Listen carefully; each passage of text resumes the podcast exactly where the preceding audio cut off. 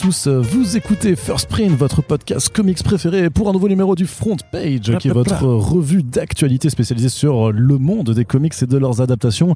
Et aujourd'hui, on enregistre une émission, c'est le retour du printemps, donc on enregistre cette émission au plein air, donc vous allez peut-être entendre des bruits d'oisillons dans le fond et peut-être des discussions de quelques gens à côté, puisqu'on est dans un parc en public et tout ça.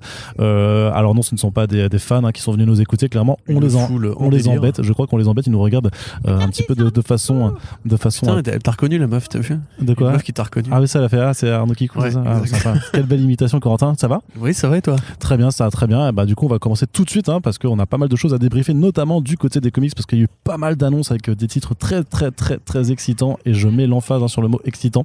Euh, clairement, je ne vais pas pouvoir me contenir à certains moments et je m'en excuse d'avance. Mais d'abord, Corentin, un petit débrief tout simplement. Tu étais au FIBD la semaine dernière Oui. Et tu as kiffé J'ai hésité, mais euh, bah, ouais, c'était sympa. Qu'est-ce que tu as fait Qu'est-ce que as fait J'ai fait une interview de, de Monsieur Boulet et de mhm. Monsieur Hassen à propos de leur BD Bolshoi Arena, une BD qu'elle est bien. Et je suis content, j'ai fait rigoler Monsieur Boulet avec une blague sur Anne Hidalgo. Donc je ne suis pas venu à Angoulême pour rien. Après ça, j'ai serré des paluches, j'ai vu des vieux potes, j'ai pris des BD gratos car je suis corrompu. Et puis ensuite, on est passé en Angoulême by night. C'est comme Angoulême by day, sauf que tout le monde est bourré. Et puis voilà. Après, j'ai hésité euh, pour retrouver le chemin de la maison parce que j'étais vraiment très bien. Et ensuite, on est reparti euh, sans ces entrefaites. Et on a fait des news sur des trucs, comme par exemple la victoire de Sylvain Repos. Tout à fait, bah, j'allais j'allais venir. Euh, Angoulême lycéen pour sa BD Yojimbot, mais dont on vous a déjà parlé qu'elle est bien, avec un gamin qui travaille, qui voyage, pardon, avec des robots de, de parc d'attractions. Et c'est bien. Très bien. Et ainsi que des victoires euh, pour d'autres artistes attenant à nos sphères à nous. Tout à fait, ouais. Bah justement, c'était là-dessus que je voulais embrayer tout simplement pour faire un petit mot de cette actualité qui était cool parce que même si Angoulême 2022 c'était un petit peu particulier pour nous euh, en tant que euh, spécialiste sur le comics puisque ben vous le savez très bien les éditeurs principaux n'étaient pas là c'est-à-dire que euh, Urban Comics et Panini Comics étaient absents. Alors, leurs équipes, certains membres des équipes étaient là, mais l'éditeur en tant que tel n'était pas là. Il y avait aussi des éditeurs qui avaient annoncé de ne pas être là, mais qui étaient quand même là, comme Glénat, hein, qui avait dit non, on vient pas. Mais en fait, ils étaient quand même venus pour faire une artiste allée dans une librairie juste à côté, ce qui était super sympa pour les petits éditeurs qui essayaient aussi de faire des dédicaces et qui n'ont pas trop pu exister, puisque ben voilà, toute l'attention était prise par leurs gros auteurs, hein, parce qu'ils ont quand même ramené des, des Arleston, des Julian Hill et tout ça, qui avaient quand même un peu plus leur place, à mon avis, dans le monde des bulles, plutôt que dans une librairie qui d'habitude réserve voilà, ses dédicaces à, des plus petits éditeurs. Mais bon, c'est pas grave. Ils ont reçu un prix pour euh, un jeunesse justement pour Bergère Guerrière qui était leur seul titre nommé alors que justement ils avaient annoncé ne pas venir au festival parce qu'ils étaient déçus euh, de pas avoir assez de nominations mais comme quoi il en suffit d'une pour avoir un prix donc on espère que ça servira entre guillemets euh, de leçon et qu'ils joueront un petit peu plus le jeu l'an prochain en tout cas c'est quand même euh, l'esprit collectif, je trouve, c'est quand même bien de pas oublier ça euh, dans le monde de la bande dessinée où tout le monde est quand même un petit peu euh, ben, dans le même sac, on va dire. Et donc, il faut, je pense, se serrer les coudes pour ce genre de grandes manifestations. Du côté des éditeurs de comics, c'est un peu plus particulier parce qu'il y avait des problématiques plus de catalogue, enfin de titres disponibles et surtout d'auteurs à faire venir de l'international, que ce soit d'Europe ou des États-Unis, où c'est des, voilà, des problématiques avec un décalage de seulement deux mois qui sont sûrement plus compliqués à gérer. Puis il y a aussi un petit contexte sanitaire qui fait que, voilà, par rapport au Covid, on sait par exemple que Derbark qui devait venir euh, chez les éditions euh, ça et là a décommandé à la dernière minute parce qu'au final il avait quand même peur de, de, choper euh, ce foutu virus. Donc voilà, par contre, ce qui était cool, c'est que malgré ça, il y avait quand même des, des éditeurs qui étaient présents pour faire vivre du comics vraiment ou de la BD de genre. mais il y avait Kinaï qui était là, il y avait les Comics Initiative qui étaient là, il y avait Delirium aussi, il y avait le label 119 aux éditions Rue de Sèvres. Donc tout un petit monde hein, qui a permis de faire pas mal de rencontres. Vous allez de toute façon avoir le résultat sous forme de podcast. Hein. Corentin vous l'a déjà teasé. Il y a du boulet à scène sur Bolshoi Arena qu'on avait abordé dans les back issues qui sera de la partie. On a euh, Asteda et Cheno pour Frank Lee qu'on a aussi abordé dans les back issues. Euh, vous avez déjà eu en ligne, alors on enregistre ce podcast, euh, le petit, la petite interview avec Chip Marshall de Comixology Originals. Eh, excuse-moi pour mon accent parfait, Corentin, mais il faut bien, il faut bien avoir un peu de présence hein, dans, dans, cette émission. Donc voilà, il y a eu quand même pas mal de choses, mine de rien. Moi, j'ai eu pas mal, pas mal de travail. Effectivement, bah, ça fait plaisir de revoir plein de gens avec qui on a l'habitude de travailler et aussi de, voilà, de, de, de, picoler un petit peu. Il faut le dire que beaucoup de bières ont été bues. Et d'ailleurs, on fait une petite dédicace aussi euh, à titre personnel, et même Corentin les a vus, hein, voilà, à pas, à pas mal de, de, gens qui nous écoutent et qui, euh, qui sont venus. Donc, euh, que ce soit un G Comics ou la Cave du Mills sur YouTube, par exemple, et qui on a pu boire des coups, c'était très sympa de vous voir. Jib et, et, Marc aussi, et, et, Gabriel aussi, voilà, qui sont venus à nous serrer la pince. Ça fait vraiment toujours plaisir de. Et je sais qu'il y a des gens qui sont venus, mais qui n'ont pas forcément osé, ou, peut-être qu'on s'est pas croisé, mais n'hésitez pas quand il y a des festivals à juste venir en DM nous dire en fait on sera là et puis ça fait toujours plaisir de au moins dire coucou. Et surtout ce qui est, important c'est que il y a voilà des prix qui ont récompensé des œuvres qu'on a abordées dans les podcasts. Donc il y a le Yojimbo de Sylvain Repos dont bah, pour le titre personnel je suis juste ultra content de, de voir son œuvre primée donc pour le fauve des lycéens. Bah, parce que Yojimbo on le suit depuis le début. On a déjà reçu Sylvain deux fois donc pour le premier tome et pour le second avec son éditeur Tom Aragon. Et pour The Et pour The Batman aussi, hein, en tant qu'intervenant, effectivement, mais euh, voilà, on va parler de, de Yojimbot là-dessus. Snapdragon de Lee, qui est sorti euh, aux éditions Kinaï, qu'on avait aussi abordé en back issues, dont on avait pensé euh, beaucoup de bien, donc qui a reçu un fauve jeunesse. Donc ça aussi, ça fait super, super plaisir. Et donc aussi dans le comics de patrimoine, Stuck Rubber Baby de Howard Cruz, qui est sorti donc aux éditions Casterman, qui a également reçu un prix.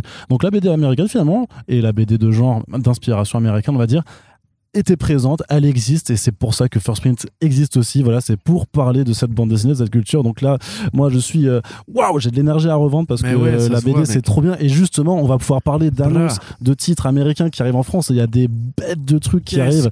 je suis ultra chaud déjà bah, chez Comics Initiative. Il y avait un petit catalogue qui était euh, présenté sur leur stand et donc ça permet de voir grosso modo le planning de titres qui arrivent a priori pour cette année. En tout cas, dont les campagnes de financement participatif arriveront cette année et donc il y a quand même un titre. Euh, celui-là, je vais tout donner. Ça va comme, comme euh, pour Ultra Mega. Je vais vous saouler avec ça. Ça s'appelle Orphan and the Five Beasts. C'est écrit et dessiné par James Tocco. C'est une mini-série en quatre numéros qui a été publiée chez Dark Horse euh, fin 2020 ou début 2021. En tout cas, non, c'était l'année dernière, en, 2021. Et de quoi ça parle, grosso modo? Ben, C'est Orphan. Enfin, c'est voilà, c'est une orpheline en fait qui est dépêchée par son maître d'armes d'aller tuer en fait cinq anciens disciples qui ont été corrompus, qui sont devenus vraiment des monstres. Et donc, elle va entreprendre un voyage sous forme en fait de boss rush presque. Hein. C'est vraiment euh, très à moitié euh, un peu jeu vidéo, un peu un peu shonen aussi avec des combats complètement euh, démentiels. Donc James Tocco, c'est un artiste qui dans la ligne graphique en fait se situe à la croisée des, Steve Cross, des Jeff Darrow, de Frank Whiteley, vraiment des des artistes qui ont en fait un trait, une patte graphique en fait qui est assez incroyable. il y avait d'ailleurs Paperback de Casterman hein, qui avait publié Orkstein de mémoire de, de James Tocco qui était déjà incroyable graphiquement. Donc voilà, c'est comment dire, c'est vraiment du comics euh, qui régale euh, les rétines. Euh, si vous êtes fan, je suis désolé de le dire, mais si vous êtes fan d'Elden Ring, si vous avez euh, testé Elden Ring récemment, rien à voir. si, bien sûr que si. C'est plus proche de Street Fighter 2 avec le boss qui ressemble à Zangief. non, non, mais attends, non, non, le, non, non, quand tu vois la planche du premier, du premier adversaire sur son cheval qui l'explose avec ses cuisses, tellement il Zangief, frère. Hein, c'est complètement, mais c'est complètement. checkez Orphan, checkez Zangief et dites-moi si c'est plus proche de Street Fighter 2 que de Elden Ring. Bah, checkez aussi Radan dans, dans Elden Ring, vous verrez que voilà, clairement il y a eu des inspirations croisées. Mais tout ça pour dire que voilà, donc c'est hyper dynamique, c'est très sanglant, c'est très très généreux sur, euh, sur les planches. Et donc ça arrivera euh, chez Comics Je suis presque surpris de ne de, pas voir qu'une plus grosse structure d'édition se soit penchée sur, euh, sur James Tocco, qui a aussi été publié chez Vestron d'ailleurs sur du Aliens. je l'ai vu, c'est Aliens Dead Orbit, je crois, le titre. Mais voilà, c'est aussi très très fort. Donc lisez du James Tocco tout simplement, puis on vous en reparlera quand ça arrive. Mais vous pouvez déjà noter ce titre sur les trucs à acheter en 2022, absolument. Et, et quand ça sortira, je vous jure que vous ne serez absolument pas déçu. C'est impossible d'être déçu devant ce titre. Si vous aimez aussi euh, Berserk, si vous aimez les mangas un peu vénères euh, dans le féodal japonais, ou si vous aimez George Bess et Moebius, c'est un peu une sorte de grand melting pot, très énervé, très furieux, très orangé aussi, très bastonneur. C'est bien. Voilà, c'est trop bien. Et euh, chez Comics Initiative également, il y aura Colder de Paul Tobin et Juan Ferreira. Ça, ça fait parmi de, euh, des premiers travaux euh, dans l'horrifique de, de, cet artiste argentin. Donc un auteur, enfin un artiste dont on vous conseille les travaux depuis pas mal de temps, qui d'ailleurs avait eu, enfin qui nous avait fait l'honneur de venir dans un Super Friends en 2018 ou 2019 et qui nous avait fait la surprise de savoir parler français en fait de façon très très fluente. Donc c'est à retrouver, c'est les anciens Super Friends quand ils étaient hébergés sur comicsblog.fr. Donc c'était une chouette discussion avec avec cet pour savoir un peu comment euh, ça fonctionne dans l'industrie. Et donc, euh, Colder, grosso modo, c'est vraiment un titre d'horreur euh, qui fait vraiment la part très très belle au sens du design, surtout des monstres de, de Juan Ferreira. Donc on y reviendra plus en détail quand la campagne sera annoncée, histoire de voilà de, bien vous débriefer le titre. Mais pareil, j'avais juste envie de le placer parce que même si c'est encore lointain, c'est un titre à noter sur votre votre comment on dit c'est pas c'est pas une pile à lire du coup mais c'est la liste à surveiller hein, la checklist voilà euh, grosso modo. Voilà. la, la, pool list euh, voilà. Donc à surveiller et on en reparle très très très bientôt. Autre grosse nouvelle euh, qui fait plaisir à Corentin c'est l'arrivée du ça, ça fait plaisir hein. mais je, sais en fait en fait voilà Corentin par contre tu ne vas pas commenter dès qu'on entend des gens rire parce que je ne sais pas si on les entend moi-même par rapport au niveau. Et donc voilà on va faire comme si les gens n'existaient pas et, et poursuivre d'accord? Ouais. Très bien. Alors du coup, je disais November de Matt Fraction et Elsa Chartier qui arrive en deux volumes aux éditions Sarbacane. C'est pas le feu ça? Si, c'est complètement le feu. feu c'est c'est un grand incendie. euh... Chercher l'extincteur vite. Oui, oh là là, je, je, brûle, je brûle la moquette.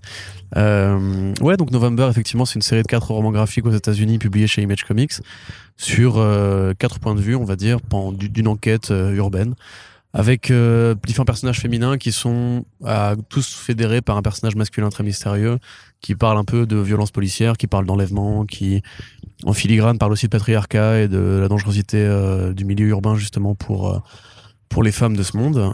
c'est vachement bien fait. C'est donc Chartier qui reprend, on va dire, beaucoup des éclairages d'Eduardo Risso avec les couleurs très descendues de Matt Hollingsworth et des références au découpage de David Mazzucchelli. Euh, donc euh, c'est très labyrinthique comme toutes les œuvres de Fraction, c'est très compliqué de savoir exactement où on se situe, quand on se situe. Il faut le lire en entier pour vraiment euh, ensuite le relire et comprendre qui, qui était là à tel moment, etc.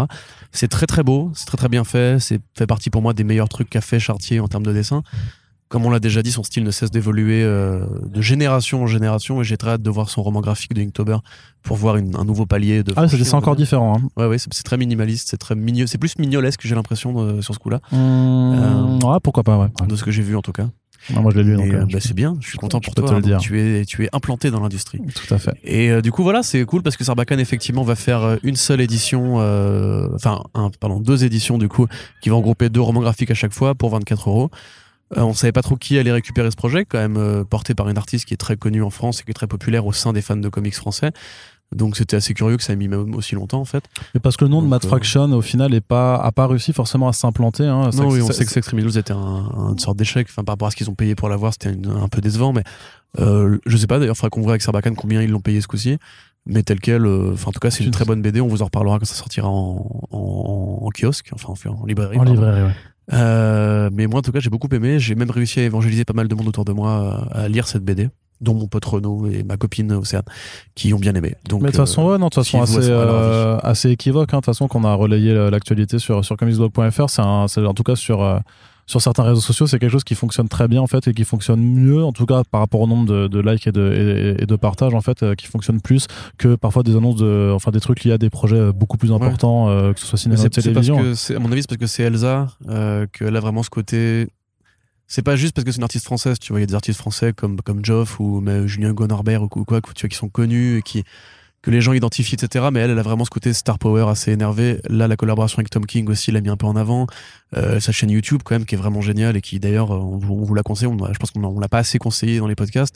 Euh, si vous aimez justement comprendre comment marche un découpage, comment marche une séquentialité, elle fait un travail super bien pour euh, défricher euh, vraiment oui l'art euh, l'art narratif des comics et la construction d'une case et l'adaptation même d'un format à l'autre donc à mon avis elle a vraiment ce côté enfin on l'avait déjà dit il y a quelques années enfin comme moi je l'avais dit que Elsa Chartier allait, allait, compter à un moment donné et déjà bah maintenant là on, voit, compte déjà c'est le cas en fait quand, quand, Tom King te propose un projet, et c'est quand même pas n'importe qui actuellement sur la scène des comics modernes, et Matt Fraction aussi, même si aux États-Unis il est beaucoup plus gros qu'en France. Ah aux États-Unis, c'est vraiment une des références du comics indé moderne. Donc, euh, enfin, c'est super cool et, je vous dis, bah, lisez, lisez, ça si vous aimez la BD. Ouais, November, donc ça arrivera. Ça, le premier tome est en juin, euh, arrive en juin, donc euh, mine de rien, ça, ça arrive relativement rapidement. Et en tout cas, je trouve que c'est vraiment un très bon choix, par contre, d'avoir voulu compiler deux albums, parce qu'en quatre, je pense que ça aurait été plus compliqué à, à, proposer, mais là, t'as quand même une forme de mini-série en, en, en, deux tomes qui seront un peu, un peu plus épais, quoi. donc, ce sera vraiment, je pense que c'est, franchement, ah, on t'aurait pu le faire en intégrale aussi, à la limite, que compiler les quatre, mais je me dis que le 2, ça permet de couper un petit peu la, la, la, part en deux de façon, de façon idéale pour oui, donner. Et puis le, le, chapitrage des tomes est très important aussi, mm. parce que c'est vraiment une BD à suspense où tu, tu demandes comment ça va avancer ensuite et tout. Donc, euh, en intégrale, ça aurait peut-être été un peu trop, trop d'un coup. Ouais. Très bien. Donc on vous en reparle dès que ça arrive. Autre news importante hein, qui est d'ailleurs qui, est arrivée pendant le FIBD, c'est pour ça aussi que j'étais très content de ce festival, c'est parce qu'en fait il y avait de l'actualité à créer euh, et que ben euh, malgré les années, c'est toujours quelque chose qui moi me, passionne de pouvoir toujours euh, faire apprendre, faire apprendre faire apprendre, relayer. Relayer. Je trouve plus mes mots. Qu'est-ce que tu cherches Faire découvrir des choses, enfin juste être, être le vecteur de l'information en fait tout simplement. C'est euh, des choses que, que moi-même je savais pas. Donc euh, notamment le fait que Delcourt a signé un, un contrat important avec euh, Comixology Originals pour apporter leur titre en VF. Et euh, alors, si vous écoutez le, euh, le, podcast qui est sorti avec euh, Chip Mosher, vous voyez qu'il le dit au départ. Et le truc, c'est qu'il le dit en fait au moment où en fait le communiqué de presse avait été, été sorti aux États-Unis. Mais moi, je, n'étais pas au courant et parce qu'il venait juste de, de, le faire, quoi. Et du coup, quand il le dit dans le podcast, je fais oh putain, c'est une news exclusive et tout. Et il se fout de ma gosse qui fait ouais ouais, c'est une, news exclusive de Publisher Weekly, machin truc. Et voilà, c'était rigolo parce que parce que du coup, moi, j'étais super excité. J'étais presque en mode vas-y, attends, coupe l'interview, s'il te plaît, je fais juste une news et puis après, après on s'en reparle. Le vorace. mais donc, mais donc, qu'est-ce que je veux dire? Ouais, donc voilà, c'est donc c'est plutôt cool parce que Comixology Originals depuis 2018 en fait euh, propose des titres en créateur owned, c'est-à-dire qu'au départ en fait c'était surtout ils avaient un partenariat avec Marvel, avec euh, avec euh, quelques gros gros éditeurs américains pour proposer des titres qui étaient exclusifs à cette branche donc de Comixology qui est donc voilà la plateforme numéro un de lecture de comics en numérique qui est une propriété d'Amazon et qui a quand même voilà subi quelques contre-coups depuis que la, la, plateforme a complètement été intégrée à Amazon. Alors ça, ils voulaient pas en discuter dans l'interview et même en off, en fait, il dit juste euh, T'inquiète pas, euh, c'est compliqué, mais ça va s'améliorer. Donc, on espère que ça va s'améliorer parce qu'effectivement, l'expérience utilisateur depuis quelques semaines, elle est quand même euh, devenue assez compliquée, même si on finit par, se faire à tout. Et donc, parmi les titres en creator owned, il y a déjà six premiers titres qui ont été annoncés. comme faisant voilà partie de, de, la première vague à venir chez Delcourt, qui a donc vraiment un droit en fait de publication pour la France, mais aussi pour être en fait les gérants euh, des droits pour d'autres langues. C'est-à-dire qu'en fait, euh, Comixology a délégué à Delcourt le soin que s'il doit y avoir une édition en espagnol, en italien ou en allemand, ce sera à Delcourt en fait sur le territoire européen euh, de, de s'en occuper. En fait, ils deviennent vraiment les, les, gérants des droits d'adaptation de, pour tout ce qui est langage non anglophone. Donc c'est plutôt intéressant de les voir avoir une, position aussi importante, mais j'imagine que ça leur permet de, de déléguer un petit peu le travail. Et donc pourquoi c'est intéressant? Parce que Comixology, donc je le disais, Mixology Originals, il y a des auteurs de gros noms qui ont signé récemment. Il y a Scott Snyder qui a quand même fait un deal avec euh, huit titres euh, et euh, certains avec Francesco Francavilla, avec Francis Manapoul, voilà, tout la lotte. Il y a Jeff Lemire et Jock qui ont signé Snow Angels, dont, dont, vous avez déjà parlé. Il y a Chips Dorsky aussi qui fait pas mal de choses. Et donc, quels sont les premiers titres qui ont été annoncés? Donc forcément, il y a du Scott Snyder puisque Delcourt s'est mis s'est placé comme le nouvel éditeur du Scott Snyder en indépendant. Ils ont publié Undiscovered Country, ils publient Noctera, et donc là, forcément, ils allaient publier les premiers titres de Scott Snyder. Moi, j'aurais pas forcément misé sur. Euh, enfin, le premier, c'était évident, le We Have Demons de Greg Capullo. Mais après, le deuxième qu'ils qui, qui annoncent, c'est le Canary de Dan Panosian, qui est donc une sorte de western horrifique dans lequel, en fait, euh, les, habitants d'une euh, ville minière en 1891, en fait, il y a la mine du village qui s'effondre. Et parce que à l'intérieur, tout au tréfond, dans, dans, le résumé, ils mettent 666 mètres sous terre. Je trouve que c'est pas, pas, ça fait un peu pitié par contre, tu vois. Mais voilà, qu'il y a une substance bizarre qui, qui se tapit. Et donc, voilà, western d'horreur très inspiré par Lovecraft. ce titre, en fait, a pas encore été publié, donc on peut pas vous dire si c'est joli ou je sais pas quoi. Après, Dan Paladin, c'est pas, voilà, c'est pas un artiste. De toute façon, tous les artistes qui bossent avec Scott Snyder sur ces titres-là, ils sont doués. Euh, donc, euh, ça devrait être intéressant. Mais clairement, tu vois, c'est les deux titres horrifiques euh, qu'ils ont préféré faire en avant parce que je j'imagine que c'est un peu plus dans la continuité de Doctera, notamment, tu vois. Et puis Capullo, c'est une vedette en France aussi. D'ailleurs, on pourrait se poser la question de pourquoi un jour. Mais ah, il dessine bien Capullo. Ah, We Have Demon, c'est pas, c'est pas incroyable quand même. Après, c'est toujours moins foutre que Death Metal, hein, franchement. Enfin, c'est mieux que Tony Daniel, on est d'accord. Hein. forcément, si tu nivelles euh, Il n'y a, pas de doute à avoir là-dessus. Euh, pour Panotion, voilà. Après, pour Zdarsky, je suis quand même plus content. Oui, alors attends, oui, oui, bah, Pardon, parce que tu veux, tu veux qu'on bah, débriefe déjà sur le premier tu projet vas plus vite, oui, tu vas, tu vas plus vite que la musique sinon. D'accord, bon bah voilà, euh, We Have Demons, donc c'est l'histoire d'une adolescente qui découvre qu'il y a une société secrète, qui lutte pour le bien et le mal avec des démons, etc. Donc c'est vraiment un récit d'horreur très conventionnel qui ressemble à beaucoup de trucs qui ont déjà été faits avant qui a l'avantage d'avoir le nom de Greg Capullo. Et pour ceux qui sont fans de style de dessin un Capullo qui fait exactement ce qu'il faisait à l'époque de, euh, de, Batman. Après Capullo c'est aussi normal de le voir mis en priorité chez Dalcourt vu qu'ils ont Spawn donc euh, oui puis c'est le couple Snyder mmh. Capullo aussi qui est très connu parce que ça a fait les, les choux gras de Urban Comics à une époque. C'était vraiment l'une des séries qui vendait le mieux.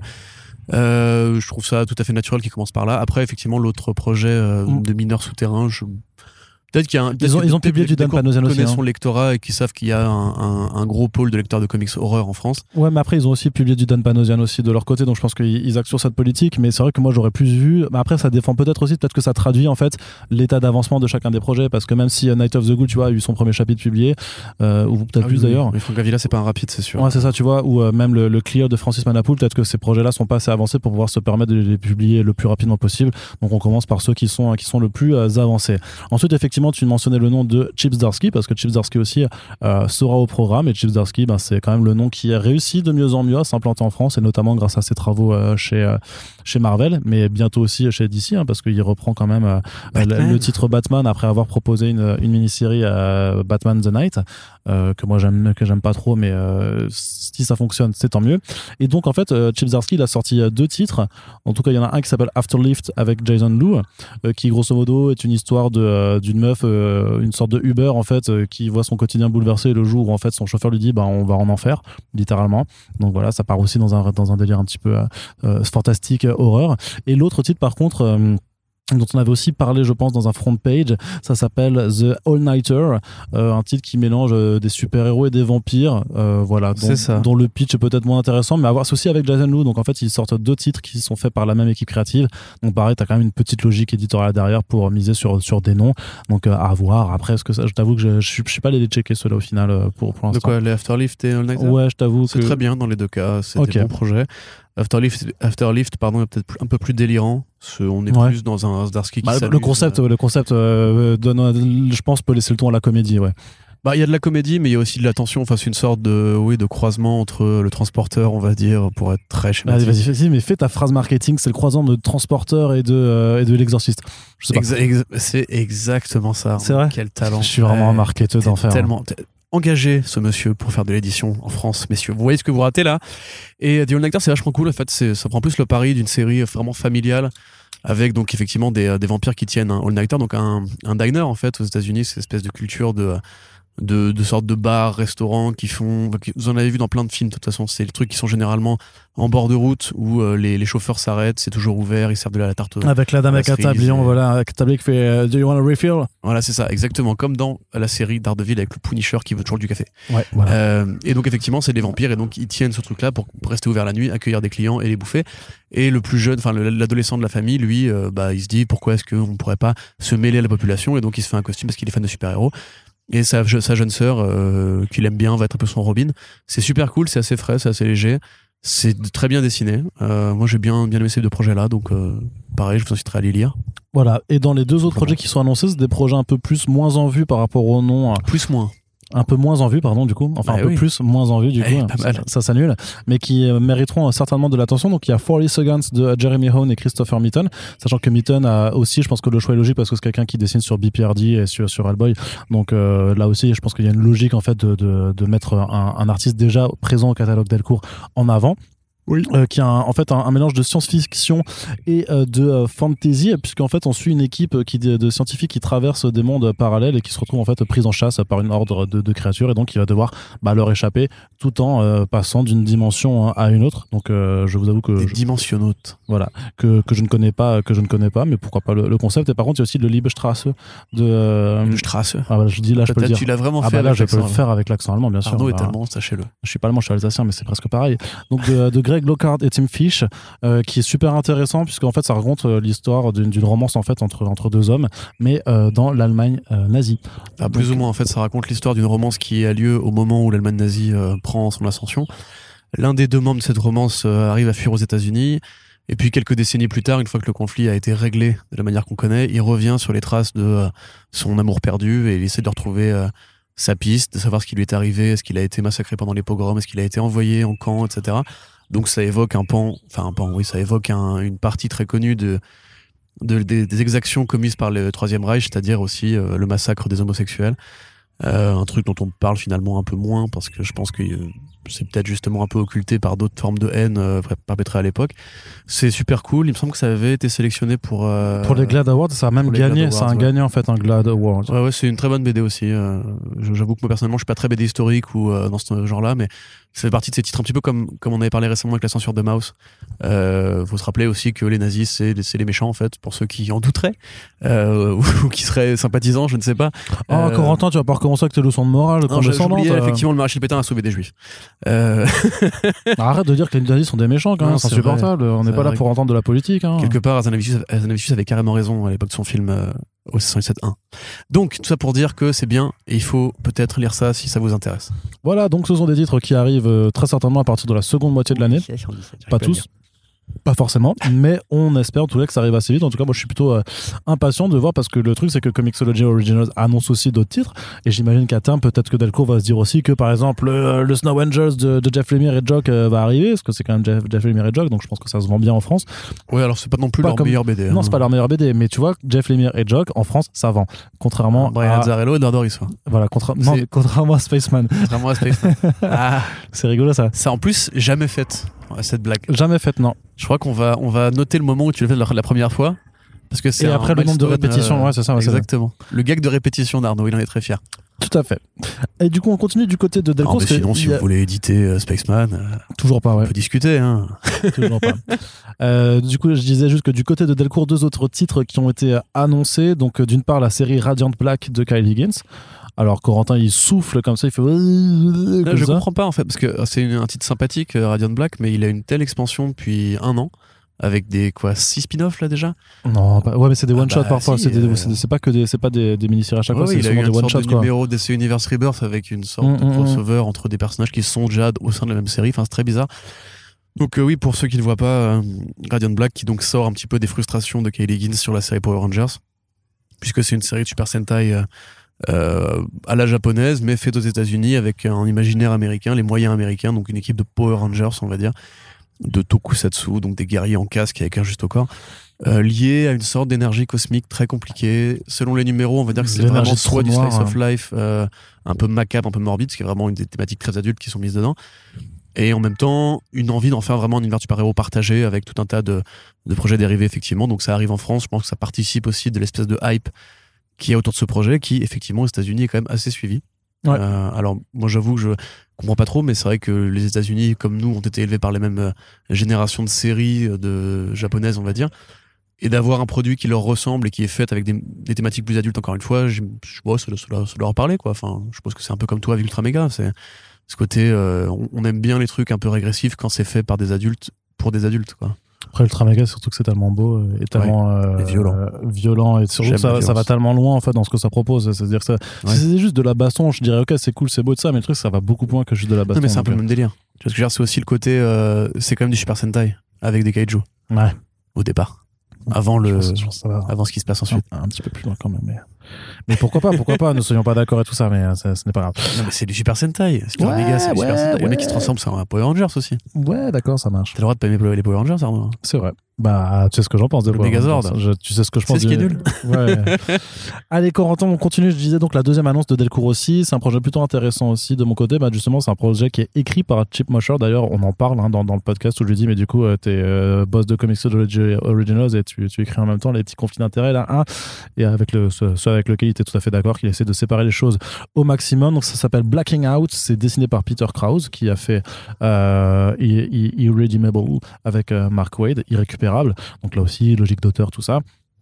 Euh, et donc de quoi ça parle? Ça parle en fait d'un ex-flic euh, qui s'appelle Conrad, euh, qui en fait est alcoolique et cherche un peu la rédemption justement par rapport à ses travers en résolvant des meurtres. Et il s'intéresse en fait au meurtre de Karen Littleton, dont le corps est retrouvé au cœur d'un incendie de plusieurs hectares. Et c'est un crucifix qui est retrouvé sur place, qui le met, qui commence à le mettre sur une piste dans une enquête qui forcément va l'entraîner dans de sombres recoins. Ce qui est intéressant sur ce projet en fait, c'est que c'est en fait Chip Mosher, donc ça fait 10 ans, plus de 10 ans qui vient euh, au, au, FIBD à Angoulême.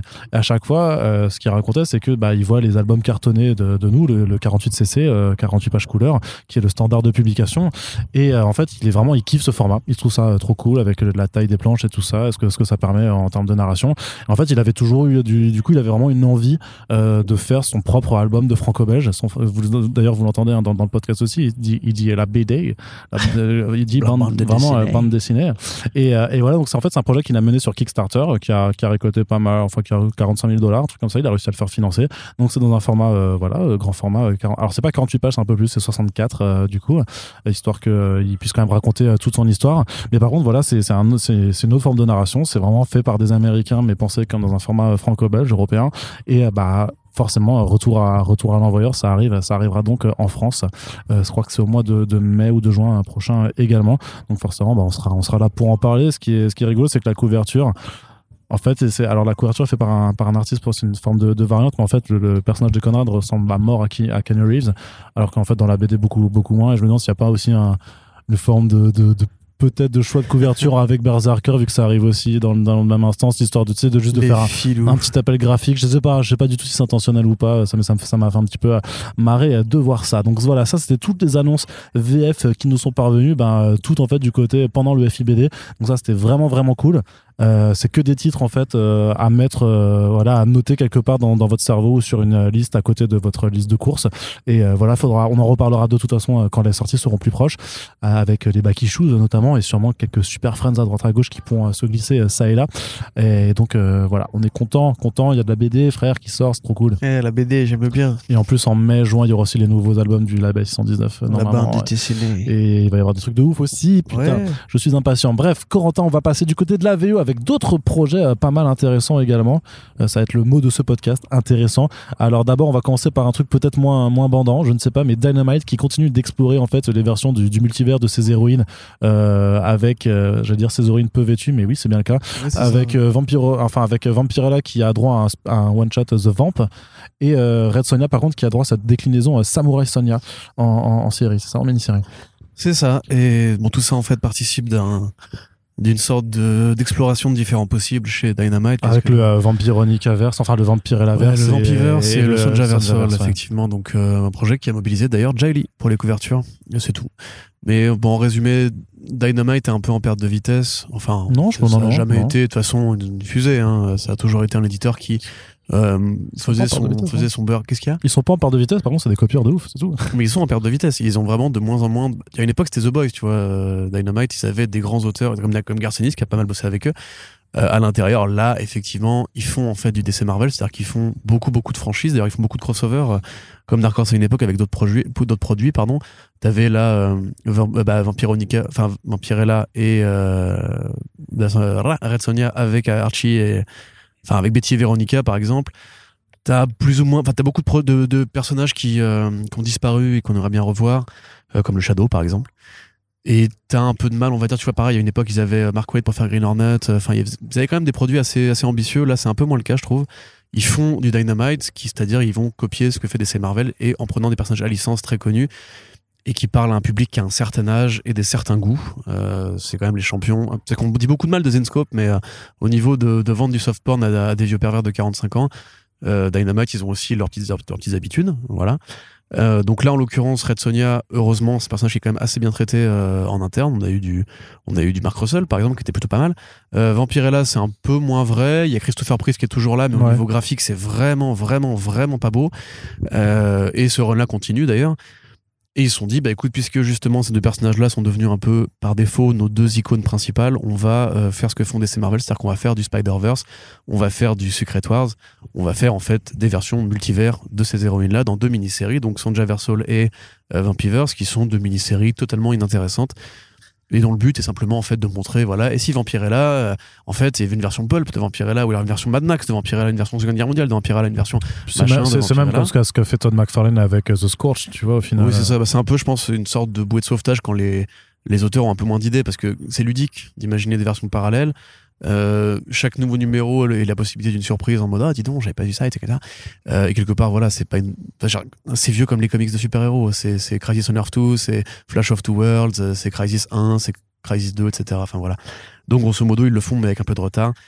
Comme ils avaient déjà fait Dynamite euh, Dynamite pour le Marvel Zombies Dynamite qui est un plagiat honteux mais pur et simple hein, de, de, de et Marvel Zombie donc, en l'occurrence, ils font deux spin-offs, on va dire, de ce projet-là. L'un qui est vraiment très frontal, puisque c'est The Vamp, donc il y a un one-shot qui prend la Vampirella des années 30, une Vampirella qui est plus vêtue, donc t'es content, euh, qui est un peu une exploratrice, aventurière, un peu à la Doc Savage, un peu à la Diana Jones, euh, et aussi justement un peu à la Agent Carter, parce que ça reste une nana dans un, milieu très patriarcal, enfin un monde très patriarcal et tout, donc faut voir comment est-ce qu'il le traite. Pour faire de l'aventure pulp, quoi. Pour faire de l'aventure pulp, c'est littéralement les années 30, c'est littéralement inspiré par la, la fiction pulp, sauf que ce n'est qu'un one-shot, alors que euh, Samurai Sonja, c'est euh, une mini-série qui, a priori, alors dans, mon souvenir, parce que j'ai pas lu tout Sonja Versol non plus, mais c'est pas directement un spin-off de Sonja Versol, mais ça part de l'idée qu'il y a un multivers de Red Sonia.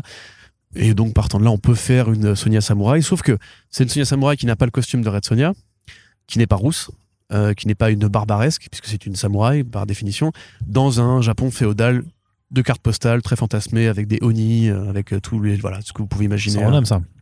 Hein on aime ça. Bah, pas forcément, non. Bah, Dimondes, c'était cool. Oui, Dimondes, mais Dimondes était fait par des artistes qui avaient Enfin, le mec. On va dire que moi, si tu veux, de base, je me dis pourquoi ne pas créer un personnage original, mais il faut dire que Dynamite ne crée pas souvent des personnages originaux. Euh, ça n'a pas un rapport immédiat avec Red Sonia en vérité, donc c'est juste pour la marque.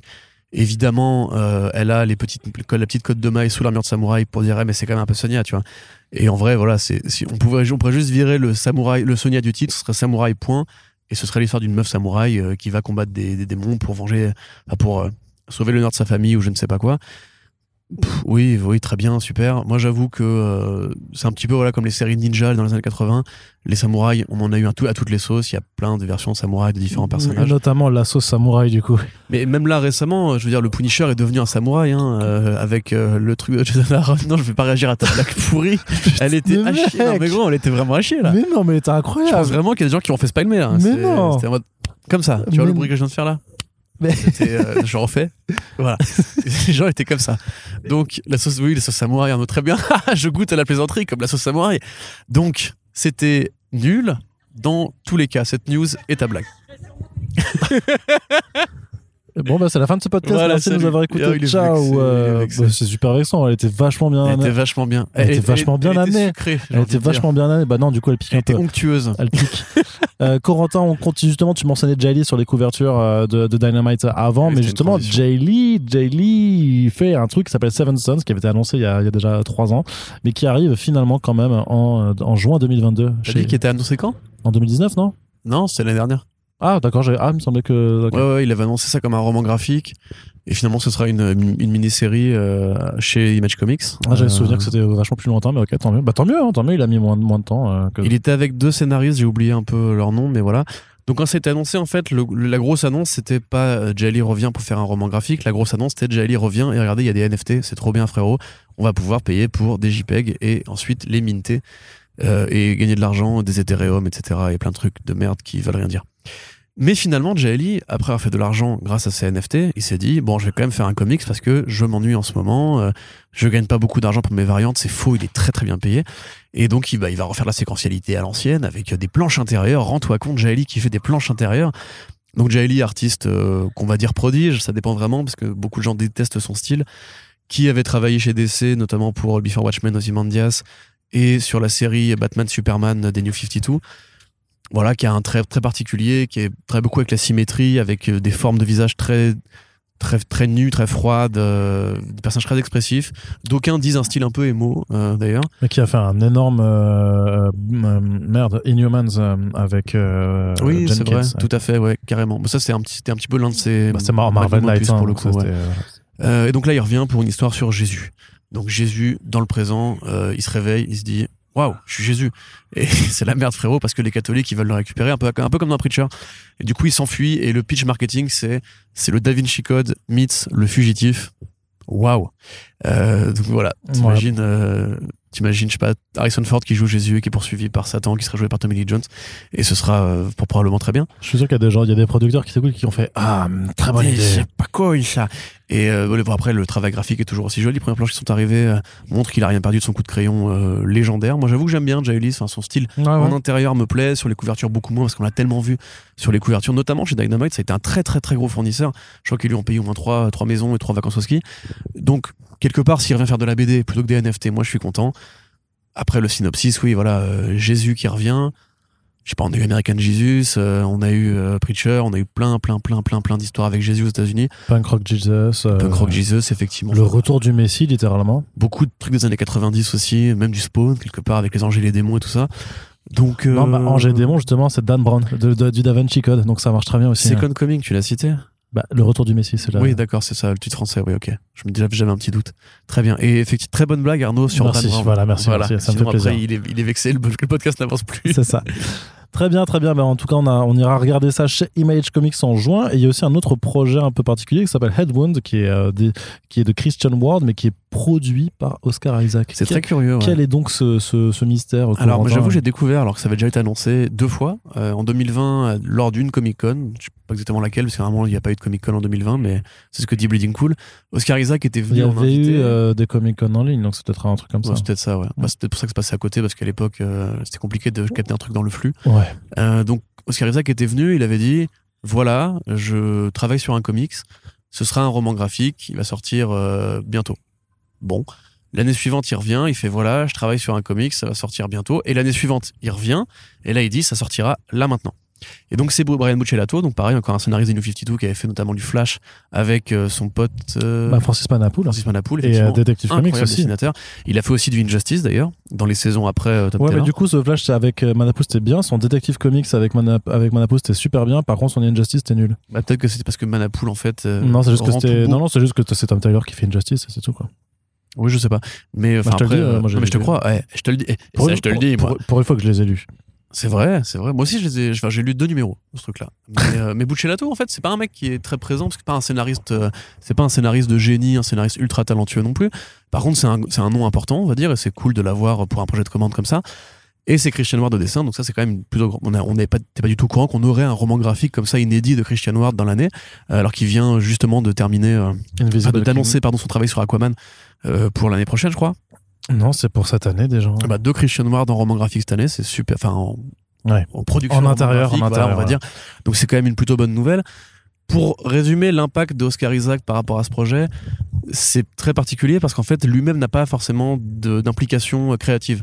C'est-à-dire que ces deux potes, dont un producteur, euh, qui vont raconter l'histoire d'un flic, un mauvais flic, un, un, ripou, qui se prend une balle dans la tête et qui euh, ne, ne, meurt pas de sa blessure, mais cette blessure lui réveille des pouvoirs de vision. Euh, il voit des anges et des démons, encore une fois, hein, qui se tabassent pour euh, prendre le contrôle de la Terre, et lui, il a la possibilité d'intervenir, puisque cette capacité euh, fait qu'il peut interagir avec eux. Donc voilà, pareil, encore une fois, un synopsis qui fait très années 90, très déjà vu. Et donc sur la couverture, vous avez le flocage Oscar Isaac présente. Alors pourquoi? Parce qu'en fait, Oscar Isaac a déjà préempté les droits de cette BD euh, pour l'adapter en série télé ou en ah, film à terme. C'est juste ça, d'accord. Oh voilà, avec sa boîte de production, Mad La douille. Donc l'idée, en fait, c'est ça qui est intéressant, c'est qu'Oscar Isaac, bon, il est pas étranger au monde des comics. Hein, il a fait Apocalypse, il a fait, euh, enfin, il va faire Moon Knight là euh, dans quelques jours. Euh, il va adapter et produire le Ex Machina de Alex Garland de merde, je m'ai pas fait exprès. De comment s'appelle-t-il? Ah, Brian Kevogan. Et euh, il me semble que j'en oublie un, mais c'est pas grave. Donc grosso modo, voilà, il, connaît les comics, il a probablement déjà lu des comics pour préparer ses rôles. Et à côté de ça, c'est un producteur qui veut s'émanciper de cette mécanique de studio, euh, voilà, pour prendre son envol avec sa boîte de prod et faire des, projets à lui, comme encore une fois le film Ex Machina qui s'appellera The Great Machine.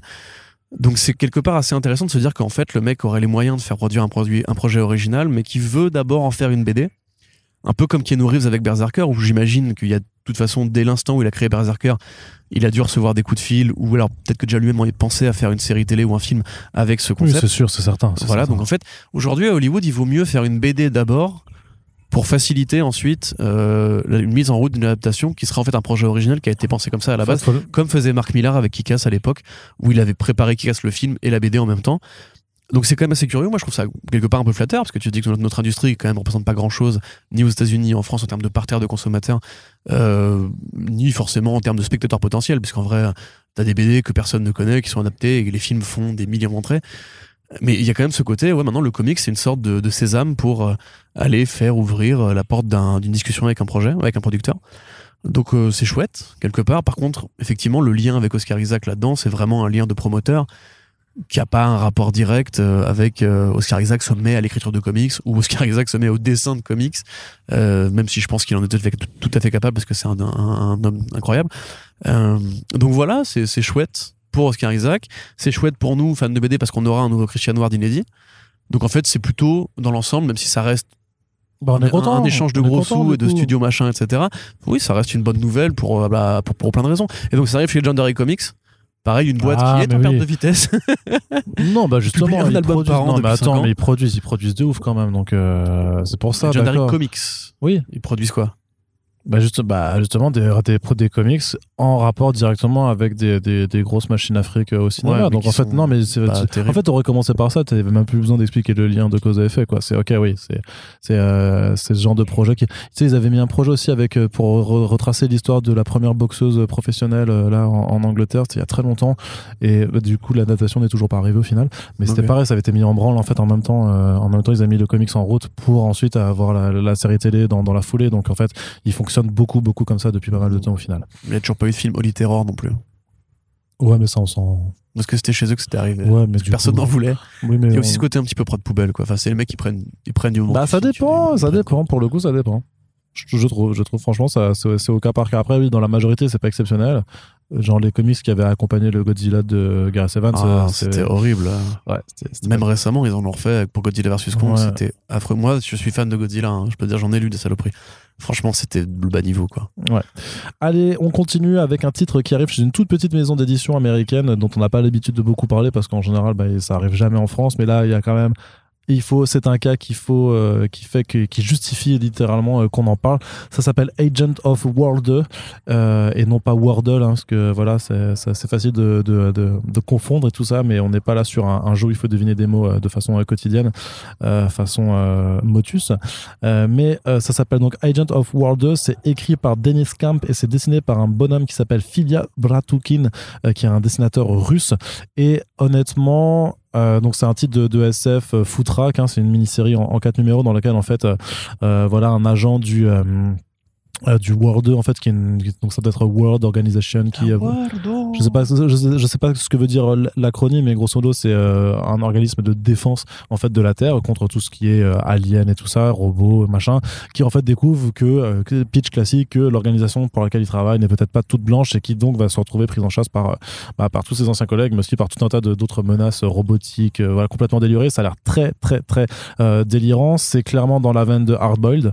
C'est comme ça que les auteurs le décrivent et en fait, on vous invite vraiment à taper euh, World euh, sur comicsblog.fr pour aller jeter un œil aux planches de euh, Filia Bratukin, puisque c'est littéralement une sorte de clone entre Frank Whiteley, Geoff Darrow, Steve Cross, Juan Roseri aussi un petit peu quoi. Quatre fois la même personne quoi. Ouais, non, mais. C'est quatre fois mais, Darrow, ce que tu viens de dire. Ouais, non, mais voilà, mais, sont, voilà, non, mais vous voyez très bien la, le style graphique, mais il y a vraiment, vraiment une, un ah oui, sens non, mais clairement, du euh, détail. Et euh, franchement. Si, si t'as lu Hardboiled, là, tu te dis, non, mais il y a. Y a... Ouais, c'est ça, il refont ça. il, a, il a dessiné avec un calque, quoi. En fait, c'est Hardboiled 2, après, mais en fait, ça a l'air trop bien. Ça, enfin, voilà, c'est le, le, dessin est ultra détaillé. En plus, Filian est en train de percer vraiment euh, chez le mainstream aussi, puisqu'il commence à faire des couvertures variantes chez DC. Notamment, il a fait notamment une couverture de Destro qui est incroyable. En fait, tu vois Destro face à Black Canary, en train de. En fait, il, il essaye de choisir une arme sur son établi, sauf que le, son établi il fait toute la, toute la hauteur de la planche et du coup il dessine plein de petites armes, de points, des armes à feu, de, toutes les tailles en fait sur toute, une, enfin, sur toute la page et euh, c'est oufissime vraiment, il a, il a vraiment un, trait hyper détaillé et puis voilà les compositions des planches euh, bah voilà c'est du Geoff Darrow c'est du Frank Whiteley il y a vu que c'est pas encore lettré je sais pas s'ils vont rajouter des choses mais il y a vraiment une séquence de crash de bagnole où c'est silencieux en fait et du coup c'est vraiment euh, Jupiter's Legacy dans, dans, dans, dans l'esprit. Donc voilà ça a l'air juste beaucoup trop bien. Ce serait bien de faire un podcast sur l'influence de Geoff Darrow et Geoff Darrow en général et sa carrière ce serait bien de faire un podcast. pas mal de faire ça. Moi, je pense que c'est une idée. Je, je, jette ça en l'air. Tu, ouais, tu le jettes pas trop loin non plus parce que sinon ça va, ça va mettre du temps à retomber. Mais oui, oui, bien sûr, bien sûr. C'est. Oh là, tu fais du teasing comme mais ça. du coup, ça a l'air trop bien. Je suis assez content. Effectivement, j'aime beaucoup les héritiers euh, qui assument de Jeff Darrow. Euh, comme mais ils sont pas si nombreux que ça en plus. Hein, en, vrai. en, vrai. en vrai, ils sont assez nombreux. Il faut, bah, on, si bon. un jour, on, si un jour le truc retombe, du coup, ce que j'ai annoncé ouais. en l'air là, on pourra en parler. J'ai fait une petite liste, mais là, t'en as une dizaine au moins. C'est peut-être dans ces eaux-là. Ouais, par contre, là, on est vraiment sur un truc très, très, très euh, revendiqué, quoi. Ouais, ouais. C'est même au niveau justement des détails de, de câblage et d'explosion des têtes, ça c'est vraiment. De toute façon, euh... Dennis Camp le dit hein, dans, dans l'interview euh, qu'il a donné. Il fait oui, on voulait se faire un petit, un petit délire à la hardboil, donc euh, l'influence est assumée dès le départ. Et puis du coup, euh. Bah, avec plaisir, du coup, j'ai enfin Denis qui m'a qui m'a contacté après l'article que, que j'ai fait. Il m'a dit si tu veux une, lettre, une preview lettrée pour ton site et tout, n'hésite pas, machin. Bah, on Donc, est chaud. euh, bah, je dis bien sûr qu'on est chaud, mon gars, et peut-être qu'on va même faire un podcast Ouais, à, à la on fin. aussi bien une copie dédicacée pour le, le poteau Corentin qui Ah, bah, n'a pas la chance d'être là au, au podcast. Ah, mais si, mais si, mais si. Euh, bon, enfin non, parce que non, faudrait aller aux États-Unis pour ça, mais en fait. euh, Oui, on a la poste en France. C'est vrai que ça marche. Franchement, la poste c'est pas mal. Je sais pas si C'est- tu connais. ce petit Ah, service ça dépend, ça, ouais, ça dépend des jours. hein. Franchement, ça dépend ce que tu, ça dépend de ce que tu te fais envoyer. Enfin bref, voilà, c'est un projet ultra excitant qui pour moi sera très, très certainement, euh, enfin j'espère, on verra ce que ça raconte, mais pour moi ça peut déjà figurer dans le top euh, de- des- des comics indés de l'année. Mais il y en a un autre forcément qui va aussi figurer dans le top immédiatement. Attends, C'est- sachant oui. que aussi c'est l'année du retour de Jeff Darrow. Oui, oui, non, c'est non, mais il y a le tellement de trucs. des il y a tellement de effluves trucs. est merveilleux. Quand Non, même. non, mais c'est ouf. Il y a, normalement, il y a le retour du Ultra Mega aussi. Euh, Et, et en plus, il y a un autre pote de Jeff Darrow qui revient. Ouais, Je te fais une transition là. ou- Yes, mais c'est ça. mais C'est Daniel Warren Johnson non, qui vient Ouais. d'annoncer son nouveau titre chez Image Comics. Ça s'appelle Do a Power Bomb. Ça se passe dans le milieu du catch. C'est une- catcheuse en fait qui est la fille du coup d'une grande catcheuse qui elle qui est plutôt en formation. Et d'un coup, il y a un nécromancien qui lui dit ah, faut que tu viennes participer au tournoi de catch le plus mortel. Écoutez, je vais pas la faire en 100 et en 1000. Ça va être trop bien. C'est tout. Achetez cette merde. C'est pas possible. Ça va être. mais non, mais franchement, je, suis désolé. Franchement, et ça, putain. Non, mais en vrai, je te dis, je te dis, j'ai fait, il, j'ai vu le truc popper sur, euh, sur, sur, les réseaux machin, avec euh, la, couverture, les premières planches qui apparaissent. Je te jure, j'étais excité en rédigeant le papier. T'as fait un tweet avant de faire l'article, ce qui est généralement. Ouais, en plus, ce qui est, excitation me, ouais, c'est ça. Ça, c'est vraiment quand je suis vraiment, que, vraiment trop saucé. Et, euh, et ouais, enfin, je suis trop. Bah, de toute façon, le, le catch, c'est. C'est la vie non, mais déjà, c'est la vie, mais je veux dire, c'est naturel en fait. On sait très bien que Daniel Warren Johnson aime le catch. Ah ça bah se dans, bah dans, Beta il fait des mouvements de catch. Euh. Exactement. donc, donc, voilà, il y a quelque chose de. L'imaginaire, de toute façon, du catch aussi est très empreint de culture pop et de culture comics. Hein. Regardez Mutafukas aussi, euh, là-dedans, ça a toujours été, euh, toujours été en adéquation totale. Et, puis c'est Warren Johnson, donc, qui dessine aussi, donc ça va forcément être incroyable en termes de, mise en scène. Le type est généreux et c'est le roi du découpage et, de la séquentialité. Euh, je suis chaud, je suis juste bah, chaud, chaud, complètement. Plus un tournoi de catch euh, aux enfers, c'est ça? Bah on verra, c'est un tournoi. Je sais pas si c'est un, je sais pas si c'est aux enfers ou si c'est. C'est un peu la DBZ quoi. C'est genre le tournoi ultra, ultra dimensionnel machin avec plein de créatures mystiques et tout non? Parce que du coup s'il y a des bah, dinosaures catcheurs je sais pas s'il y a des, kaiju catchers. Là, moi, là en plus, là je brûle le comic shop et je ne laisse que ce, ce, stand en vie. les gens n'achètent que ça. Enfin voilà, de toute façon, on, va vous on va vous bassiner là-dessus. Bah euh, ne vous inquiétez pas. Il y a Lauren Johnson qui va faire la Justice League Dinosaur bientôt aussi. Ça va être trop bien. Quelle belle oui, année. mais c'est pas lui qui décide, donc c'est pas grave. on s'en fout, c'est une belle année qui arrive. Je suis content. C'est vrai. C'est vrai qu'il y a plein, plein, plein de choses en fait qui arrivent, qui, qui ont l'air super cool. Allez, du côté des mainstream, Corentin, autre projet curieux, c'est Gail Simon qui revient chez Marvel avec Phil Noto pour nous faire un titre Jessica Jones, mais qui s'appelle The Variant, donc qui pareil embrasse euh, tout l'aspect multivers que Marvel essaye vraiment de pousser à, aller jusqu'à jusqu'à l'écœurement avec What If Miles Morales, avec euh, le Gwenverse, ce genre de, de croutonnerie. mais là, mais là, c'est peut-être plus intéressant. Oui, bah, c'est plus intéressant, non. Sur le papier, ça n'a pas l'air plus intéressant, mais ce qui est intéressant, c'est l'équipe créative, puisque c'est euh, Gal Simon et c'est Phil Noto. Effectivement, comme, tu, bah, comme on, a, on vient d'en parler pour euh, Sonja Verso et pour Vampivers, il y a vraiment une sorte de retour un peu un peu je trouve euh, justement du concept de multivers de versions parallèles machin machin machin etc t'as envie de dire ok j'ai compris il y a des dimensions parallèles il y a des versions parallèles des personnages. Ok les gars qu'est-ce qu'on raconte avec ça? Et justement Gal Simon propose un personnage qui est peu vu qui est peu mis en avant euh, qui est Jessica Jones qui est un personnage qui est super intéressant créé par Bendis pour la série Alias qui est considérée comme l'un des meilleurs boulots de Bendis chez Marvel point et euh, qu'on n'a pas beaucoup vu finalement récemment. Elle a eu une très bonne série par Kelly Thompson, qui fait partie, partie, des meilleurs projets de Kelly Thompson. Tu vois, je peux dire du bien de Kelly Thompson des fois. Ça fait plaisir. Euh, et elle a eu aussi une série numérique, je crois, récemment, à l'époque de leur petite mini en 3 là, pour, euh, bah, pour Marvel Unlimited, je crois d'ailleurs sais, il y avait Luke Cage, il y avait elle, il y avait mm. un Iron Fist aussi. Bah, c'était Art of the Dragon de l'Ariama. Bref. Mais je pense que c'était pas Comixology Original. C'est possible, c'est possible. Plutôt. Mais du coup, personnage qu'on n'a pas beaucoup vu et qui a peu eu l'occasion de s'exprimer par rapport au multivers. Ce qui est cool, c'est que ce n'est pas euh, une super héroïne. Ce n'est pas une super héroïne, donc de base, ça donne autre chose comme possibilité que euh, dans tel univers, c'est comme pour Miles Morales, dans tel univers, en fait, c'est Captain America, Jessica Jones et tout. Là, elle dit qu'en fait, elle va essayer d'aller chercher plus loin, de trouver des, des, variations qui sont plus intéressantes. Simon qui revient chez Marvel, quelque part, c'est, c'est une nouvelle assez importante. Et Phil Noto, qui est un des très grands dessinateurs mm. euh, de sa génération. Donc, moi, moi j'avoue que sur le papier, si tu veux, tu me dis, ouais, The Variant, Jessica Jones fait explorer le multivers, j'en ai rien à foutre. Mais par, contre, tu me dis, par ces équipes créatives-là, qui en plus, Simon, elle a déjà dit beaucoup de choses par rapport à ces sujets-là, donc elle a l'occasion de se renouveler un peu. Euh, c'est chouette, non, je suis content. Enfin, il n'y a pas de raison d'être euh, forcément contre Marvel quand ils prennent les bons, le bon personnel. Alors c'est pour ça que j'ai quand même sélectionné une actualité Marvel pour laquelle tu vas pouvoir de nouveau un petit peu un petit peu euh, bitcher. Encore que encore que. Donc en fait vous le savez euh, au mois de juillet euh, il y a un film qui s'appelle Thor Love and Thunder qui sort de Taika Waititi. Et du coup le mec le mec qui, qui surjoue ouais, ouais tu sais, je, je, prononce plus aucune lettre pour être sûr d'avoir le meilleur le meilleur accent anglais possible. Mais donc forcément. surtout que c'est un nom sa mort mais c'est ouais je sais mais on s'en branle on s'en branle moi je fais de l'appropriation je fais de l'appropriation culturelle de culture qui ne sont même pas les miennes, tu vois. Donc, euh, mais après, je peux le faire à l'idée. C'est le principe de la représentation Taika Waititi. Ah voilà, Waititi. il est là, il fait des spaghettis, il va faire des films chez Marvel. Oh c'est... Pourquoi les spaghettis? Pourquoi t'es le plus raciste des Italiens du monde alors que t'es d'origine italienne? Ça a aucun Alors déjà, je te rappelle que je suis italien et pas juste d'origine italienne, s'il te plaît, respecte-moi. T'es né où déjà? Hein Mais c'est pas. J'ai la double nationalité. T'es né où? Tu es né où? Je suis né à Colmar. Tu parles italien? Oui. Vas-y. Buongiorno, mi chiamo Arnaldo Tomasini. Ça, je peux le dire aussi. Hai ben dormito? Hein? Sei un dito al culo. Comment Sei un dito al culo. C'est pas ce que ça veut dire, mais c'est pas grave. Ferme juste ta gueule. Voilà, là, je, là, je t'ai Maintenant, il manque une quatrième phrase. Là, je t'ai fumé. Et on est bon. Hein Hein Hein Hein Cappuccino. Allez, on continue et donc. Eh, cappuccino et gnocchi. et mozzarella pepperoni. Voilà, c'est bon. Qu'est-ce que je disais donc Tu disais que tu étais raciste et que Taika Waititi allait revenir avec Thor, Love and Thunder où il y aurait Jane Foster, comme chez Marvel, incroyable. Putain, c'est une coïncidence comme ça, c'est troublant quoi. Mais non, mais justement, le problème c'est que euh, le passage de Jane Foster en Thor, c'est fini. En fait, ça c'est fini en 2019 là. Euh, non, c'est Valkyrie après après Legacy, donc Jane Foster voilà a pris le rôle de Valkyrie et donc on se disait euh, Valkyrie, Kiri, Kiri et puis comment est-ce qu'on pourrait remettre Jane Foster dans le costume? Parce que du coup on a quand même un problème on a un problème, c'est qu'on a Jane Foster dans le costume au cinéma, et dans les comics, elle l'a plus. Et du coup, eh ben, eh ben, c'est Marvel. On va rééditer les volumes de Dotterman, et puis voilà. Alors, ça, c'est ce que fait euh, Panini, notamment, en sortant de l'omnibus euh, du passage euh, DS du tonnerre ce qu'il faut faire. De, Jason Aaron et Russell Dotterman, qui est trop bien, qui on vous le Alors, c'est vrai que c'est un omnibus, donc c'est cher, mais s'il y a bien un seul omnibus à acheter cette année, bon, il y a peut-être celui de Shield par John Byrne aussi, mais sinon, franchement, le l'éditeur de Russell Dotterman et Jason Aaron, c'est vraiment vraiment du feu de dieu.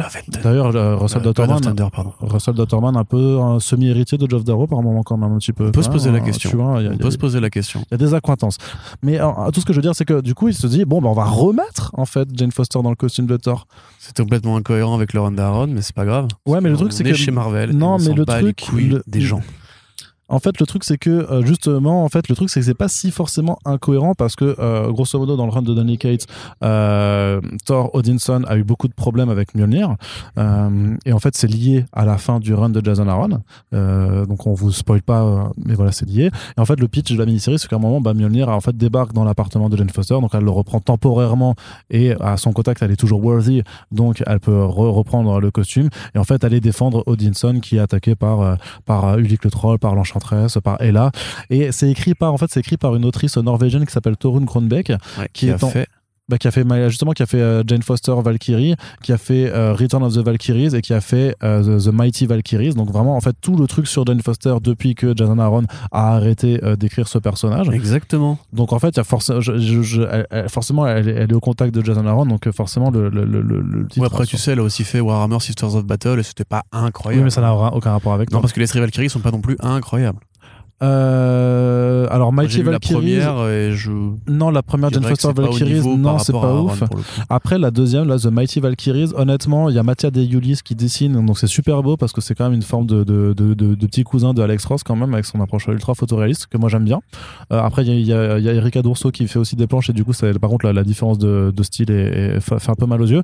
Après, l'histoire en soi est pas incroyable mais je trouve que ça fait un bon ça fait une bonne utilisation en fait des personnages euh, de la mythologie asgardienne enfin par rapport à la mythologie nordique. Et j'imagine que vu que l'autrice est norvégienne elle s'y connaît un petit peu sur ce genre de choses là donc euh, c'est pour ça enfin c'est pas totalement déconnant en fait quand même euh, comme travail. Mais après ouais c'est c'est middle quoi. Faut vraiment la faut le lire si, si vous êtes fan quoi tu vois. Mais sinon c'est vrai que c'est pas ouais, intéressant c'est ça qui est un peu dommage c'est quelque part Enfin, pourquoi forcément aligner l'agenda des sorties Marvel par rapport à ce qu'il fait au cinéma constamment sur ce niveau oh, bah, je, me, je, me, demande bien ça, Corentin. Tu vois, si un jour les mecs, quand ils feront la série Secret Invasion, ils vont faire quoi Une nouvelle Secret Invasion? Je, je n'ai pas obligé de toujours tout placer. tu, sais que c'était annoncé déjà.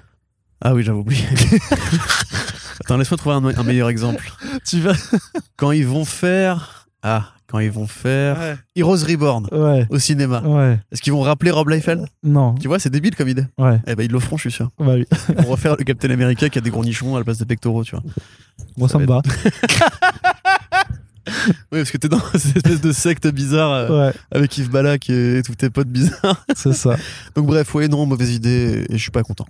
Ah bah voilà, pour le coup, il est pas content. Alors par contre, est-ce que tu es content? Voilà, justement, une autre raison d'être content cette année. là, je suis content là. Steve Scross. Et eh ouais. Qui revient. Geoff Darose. Ouais, c'est ça. Geoff c'est Geoff avec une moustache. C'est Geoff De Rose, tu vois. C'est euh, donc donc Steve Scross, donc voilà, euh, voilà euh, concept artiste. Non, c'est storyboarder de, de Matrix, qui a fait Maestros, qui est incroyable, qui a fait Post Americana, qui est aussi incroyable chez, chez Image Comics. Deux titres à venir ou déjà paru chez iComics, achetez-les, c'est de la méga méga bonne la bombe frappe. Et qui donc euh, là va se faire un petit délire à la Daniel Warren Johnson euh, sur Beta Ray l'année dernière, c'est que il arrive euh, chez Marvel pour faire une mini-série en 5 numéros qui s'appelle Clobber in Time, qu'il écrit et qu'il dessine. Et grosso modo bah c'est Hulk et la chose qui s'allie pour taper des types, grosso modo. Et, euh, et ça a l'air juste trop bien. Enfin, les planches, il y, a une double planche qui a été montrée où tu vois effectivement juste la Hulk et la, et la chose qui, qui tape des types, qui écarte des monstres en deux. C'est déjà ultra foutraque et généreux. Euh, c'est style de, c'est pareil, c'est Steve Cross. On est toujours sur la même école de dessin là, sur lequel on vous bassine. Mais vraiment cette année, c'est ouf quoi. T'as Steve Cross qui revient, euh, t'as Daniel Warren Johnson qui revient, t'as des, clones de Geoff Darrow qui pop, t'as as James Togo qui arrive en France. Enfin bref, on est, on est trop bien. Justice League. Ouais, voilà. Et Putain, mais quelle année de ouf! Et le retour est ultra méga qui arrive en, VF. quand t'es un gamin qui aime bien la violence et les années 90, c'est la bonne, c'est la bonne année là, ça y est. Ouais, franchement, on réussi à bien s'aligner. Non, franchement, on est bien. Je, suis super chaud pour ce projet. Ce qui m'a vraiment surpris, c'est que quasiment personne n'en a parlé. T'as eu en fait, as eu une annonce en fait, parce que l'annonce initiale, elle datait du 25 février. Et je te jure que ça n'a été relayé par personne. J'ai fait une recherche, il comicbook.com qui avait juste fait une petite interview de Cross en plus. Enfin, quand même, tu vois. Peut-être que c'est pas une rosta J'allais dire bah, je sais pas, je sais pas, le, le, projet quand même pas. Enfin, quand, quand euh, Beta Rebel avait été annoncé, c'était c'était fat, tu vois. Et là, c'est quand même. Enfin, je sais pas, c'est trop bizarre. Ça a été à peine relayé, même en France. Il y a Buzz Comics hein, qui, qui est un forum euh, assez au taquet sur, sur pas mal de choses qui, qui, qui avait fait un truc. Mais après, c'est ce forum a une toute petite aura quand même dans, dans le paysage, quoi. Et, euh, et du, reste, vraiment, les sites par contre, il y avait rien. C'est trop, trop chelou. Mais du coup, voilà, maintenant, vous êtes au courant. Et super bien. je suis très content. Et vous êtes content. Je veux de la bagarre. En plus, c'est historiquement assez marrant parce que justement, dans les débuts de, des Fantastiques et de Hulk, il y avait régulièrement le combat, c'est qui le plus fort. Bah oui, c'est ça, oui, bien sûr. Bah, c'était même utilisé dans, dans, dans, dans, beaucoup dans le Immortal Hulk de, de Ali Wing. T'as tout un passage en fait où ils se retrouvent justement et ils, ils, font, ils font la revanche quoi. Peut-être que ce sera un peu rétro, un peu à l'ancienne, un peu genre naïf, mais défoncer des gueules et tout. Donc, euh, oui, encore une fois, pour les sales gosses des années 90, je pense que c'est exactement ce, qu'on, ce dont on rêve en secret la nuit quand on dort. Yes. Voilà. C'est tout. Alors. Et puis, euh, c'est tout. Et puis voilà. Alors, alors, alors. Euh, de quoi on parle ensuite? Ah oui, on passe du côté de chez DC Comics. Quelle préparation, incroyable. Ouais, non, pardon, j'étais, euh, absorbé par. J'étais ailleurs. J'étais ailleurs, effectivement. Maintenant, je suis d'ici. Ah oui. Et je ne suis plus ailleurs. Donc. Contrairement à David. Euh, lui est ailleurs, mais il est plus d'ici. C'est ça. Une nouvelle série Black Adam. une nouvelle série Black Adam. Les gens ils se disent ils sont perdus. Ils font mais qu'est-ce que c'est que c'est Qu'est-ce que ces rois du calembour font-ils encore? Pourquoi ne sont-ils pas sur une scène au cabaret sauvage pour faire rire les gens euh, Très bonne euh, scène pour les concerts. Cabaret sauvage. J'ai vu J.J. Cabal là-bas, c'est trop bien. Et moi j'ai vu While She Sleeps là-bas, c'était vraiment trop bien aussi. Ouais qu'on disait donc, euh, parce que les gens s'en battent les couilles de notre vie, euh, on pourrait faire un spin-off hein, où on pourra raconter nos lives, mais je pense pas que ça intéressera grand monde. Sauf que là, quand même, il y a une nouvelle série Black Adam qui arrive. Mais non, non, quoi, quoi, quoi, quoi, quoi Bah oui. Qui c'est qui crie? Eh ben. Eh ben, c'est Christophe le prêtre? C'est Christophe le prêtre. c'est trop bien ça, j'aime bien moi le prêtre. Eh ben, il est bon. Hein. Sur Deathstroke et c'était du la bonne qualité. Et tout à fait. D'ailleurs, c'est fini pour son Deathstroke là. Bah bien sûr, mais depuis longtemps frère. Oui, c'était Williamson qui avait repris. Mm. J'ai pas été jusqu'au bout de son. Non, non, c'est. Bah, Deathstroke Inc. c'est. Oui, mais c'est une nouvelle série. C'est pas, c'est pas la suite du Deathstroke. Non, c'est Deathstroke Inc. qui s'arrête. Euh, non, en fait, non, pas du tout. Bah alors, il y a bien une nouvelle série Deathstroke qui arrive là, non? Non. Ah bon? Non, c'est euh, Ed Brisson qui reprend Deathstroke Inc. Ah, après Shadow War. Bah, du coup, j'avais euh, raison. Bah non, parce que c'est pas une nouvelle série du tout, donc c'est juste qu'il y a un changement d'artiste. Bon, allez, news suivante. Donc Christopher Priest, Arnaud. Il, il, est fatigant. Hein. C'est Black Adam. Bah oui. Et, c'est bien. Bah c'est mortel. C'est con, je suis content.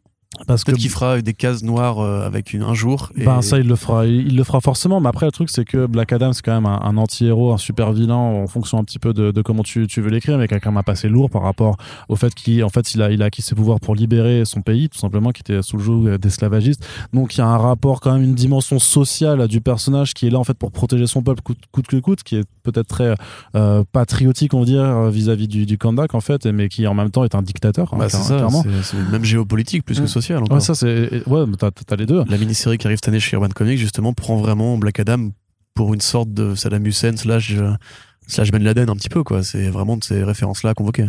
Et donc euh, Christopher Priest, qui est un auteur éminemment politique, qui a déjà euh, abordé ce genre, ce, genre de sujet, qui, je le rappelle, hein, a fait un arc, un seul arc de Justice League à, la suite de, de Brian Hitch, euh, qui est dans le tome 6 chez Urban Comics, qui est incroyable, où c'est justement c'est la Justice League qui se retrouve à intervenir dans un pays d'Afrique, et où justement où ça fait complètement en fait un énorme propos sur l'interventionnisme américain. Enfin vraiment le, là c'est en 6 numéros, il a enterré euh, les 50 qui avaient été faits avant. C'est vraiment c'est ce que je voulais dire, c'est que c'est vraiment en fait sa cam lui comme personnage. Je pense qu'il peut justement déployer tout son propos. il va écrire trop même, même sur Deathstroke justement il y avait vraiment un côté politique, espionnage aussi. Bah, mercenariat. même très réaliste par rapport à ce que fait Deathstroke d'habitude, par surtout par rapport à ce qu'avait fait Rob Liefeld avant. Premier numéro, il est engagé pour, pour éliminer un chef de guerre dans un pays d'Afrique. Voilà, c'est ça. Donc ça peut vraiment être super fort. Et c'est vrai que je m'étais fait la réflexion en faisant justement la news sur l'album de Black Adam qui arrive cette année chez Urban. Il n'y a pas eu de temps de Black Adam. Non, c'est pas du placement de produit, c'est juste qu'il arrive et ça m'a fait penser. Non, c'est pas ça, parce que là, quand, tu le disais, l'album de Black Adam, je, je me suis dit Black Adam sort son nouveau disque. Comment j'ai conquis mon pays? DJ Tête Adam et tout. c'est voilà, c'est une petite interview de dictateur. Euh, donc oui, effectivement, il n'y a pas eu tant de Black Adam que ça, surtout récemment. C'est pas un, personnage qui a beaucoup brillé. Bah, il, était dans la Justice League. Voilà, il, est, toujours un peu présent en arrière-plan quand il faut justement convoquer ses référents un peu moyen-orientaux. Et le Shazam. Euh, c'est un peu comme le Kurak à une époque. On parle plus beaucoup, plus beaucoup du Kurak chez les comics. Euh, mais voilà, finalement, avec le film qui arrive, on espère, bah justement, c'est l'avantage des films quand euh, les éditeurs s'alignent dessus, c'est que c'est l'occasion de mettre des, personnages qui sont moins vus, euh, même si par exemple pour Moon Knight, il n'y a pas grand chose. Chez Marvel, chez Marvel, je trouve bizarre. Mais bah, il y, a déjà la nouvelle série de Jen McKay. Ouais, mais ça aurait été le moment d'avoir un truc un, peu prestigieux, tu vois. Bah, il y a la série euh, Moon Knight Black and White Blood. Hein. Ouais. Bah, tu vois, j'ai dit un peu prestigieuse. Bah, ça va, mec, ils ont du Greg Smallwood dessus. Ouais, ouais, ouais. Bah, qu'est-ce qu'il te faut? Bah, je veux Greg Smallwood sur une longue série. Ah oui, bah oui, mais toi, tu veux la. tu sais, les, Infinity Comics, euh, Moon Knight, la New Egypt, machin. Hmm. C'est juste le run de l'émir et Smallwood en fait, mais en format Ah oui, qu'ils ont adapté en format auto. C'est une case par planche entre guillemets. Ouais, ouais, ouais mais c'est euh, nul, ça, on s'en branle. C'est horrible. Moi, je voyais ça, bah, en fait, putain, du nouveau. En fait, en fait, en fait, c'est complètement stupide parce que ça aurait son intérêt si c'était en dehors de, de Marvel Unlimited. Genre, si tu le mets sur la plateforme Webtoon et que tu fais vraiment découvrir bah au public de Webtoon, là, c'est un intérêt. Mais Marvel Unlimited, euh, les gens, ils sont déjà abonnés, ils ont déjà lu ce. Du coup, c'est de la merde. Et euh, Black Adam, c'est bien. Voilà. Et Christopher Priest aussi, et on espère que le film va poutrer des gueules et que la BD sera bien. C'est dessiné par Rafa Sandoval, que vous avez beaucoup vu sur du Green Lantern notamment, qui a un style mainstream euh, correct, sans, sans, forcément faire de. C'est sympa. Il, sait faire des planches très chargées, donc ça c'est plutôt cool. Il, il, il, a ce, il sait faire le taf. Après, je sais pas mhm. si ce sera forcément renversant. Mais en tout cas. le, vampire, encore une fois, le vampire de Christopher Priest, c'est vraiment pas Jojo à regarder. Mais ça se lie. Genre, il peut, il a un tel rythme, etc., que tu peux subir un, artiste. Moi, Sandoval, je trouve pas ça euh, infamant. Non, non, non, je dis pas que c'est infamant, je dis juste que euh, voilà, ça, ça passe, ça passe bien. C'est plutôt sympa. Par contre, l'artiste, en lui-même est très, très, très cool. Euh, Corentin, on continue hein, du côté euh, de, de DC Comics, avec quand même deux titres annoncés plutôt sympathiques, alors qu'ils ont fait une grosse vague d'annonces un peu sur le mois de juin, parce que c'est le Pride Month, donc le mois des fiertés. Donc forcément, les éditeurs maintenant, ce qu'ils font vraiment, c'est axer les publications sur des thématiques LGBT, LGBT plus friendly. Euh, grosso modo, Marvel et DC refont le coup de l'anthologie, mais ça ils le font maintenant depuis deux ans. Donc c'est euh, pour le mois de février, c'est le Black History Month. On fait une anthologie sur les personnages des créatifs euh, noirs américains et afro-descendants. Euh, au mois de mars, c'est le le le Women History Month. Il y a la Journée internationale des droits de la femme. Donc on met en avant les héroïnes et les créatrices de des, maisons d'édition. je sais plus quel mois. Je crois que c'est je sais plus si c'est avril ou, ou, ou, même. Il y a aussi le mois des pour célébrer en fait l'héritage asiatique. Donc je crois que c'est avril.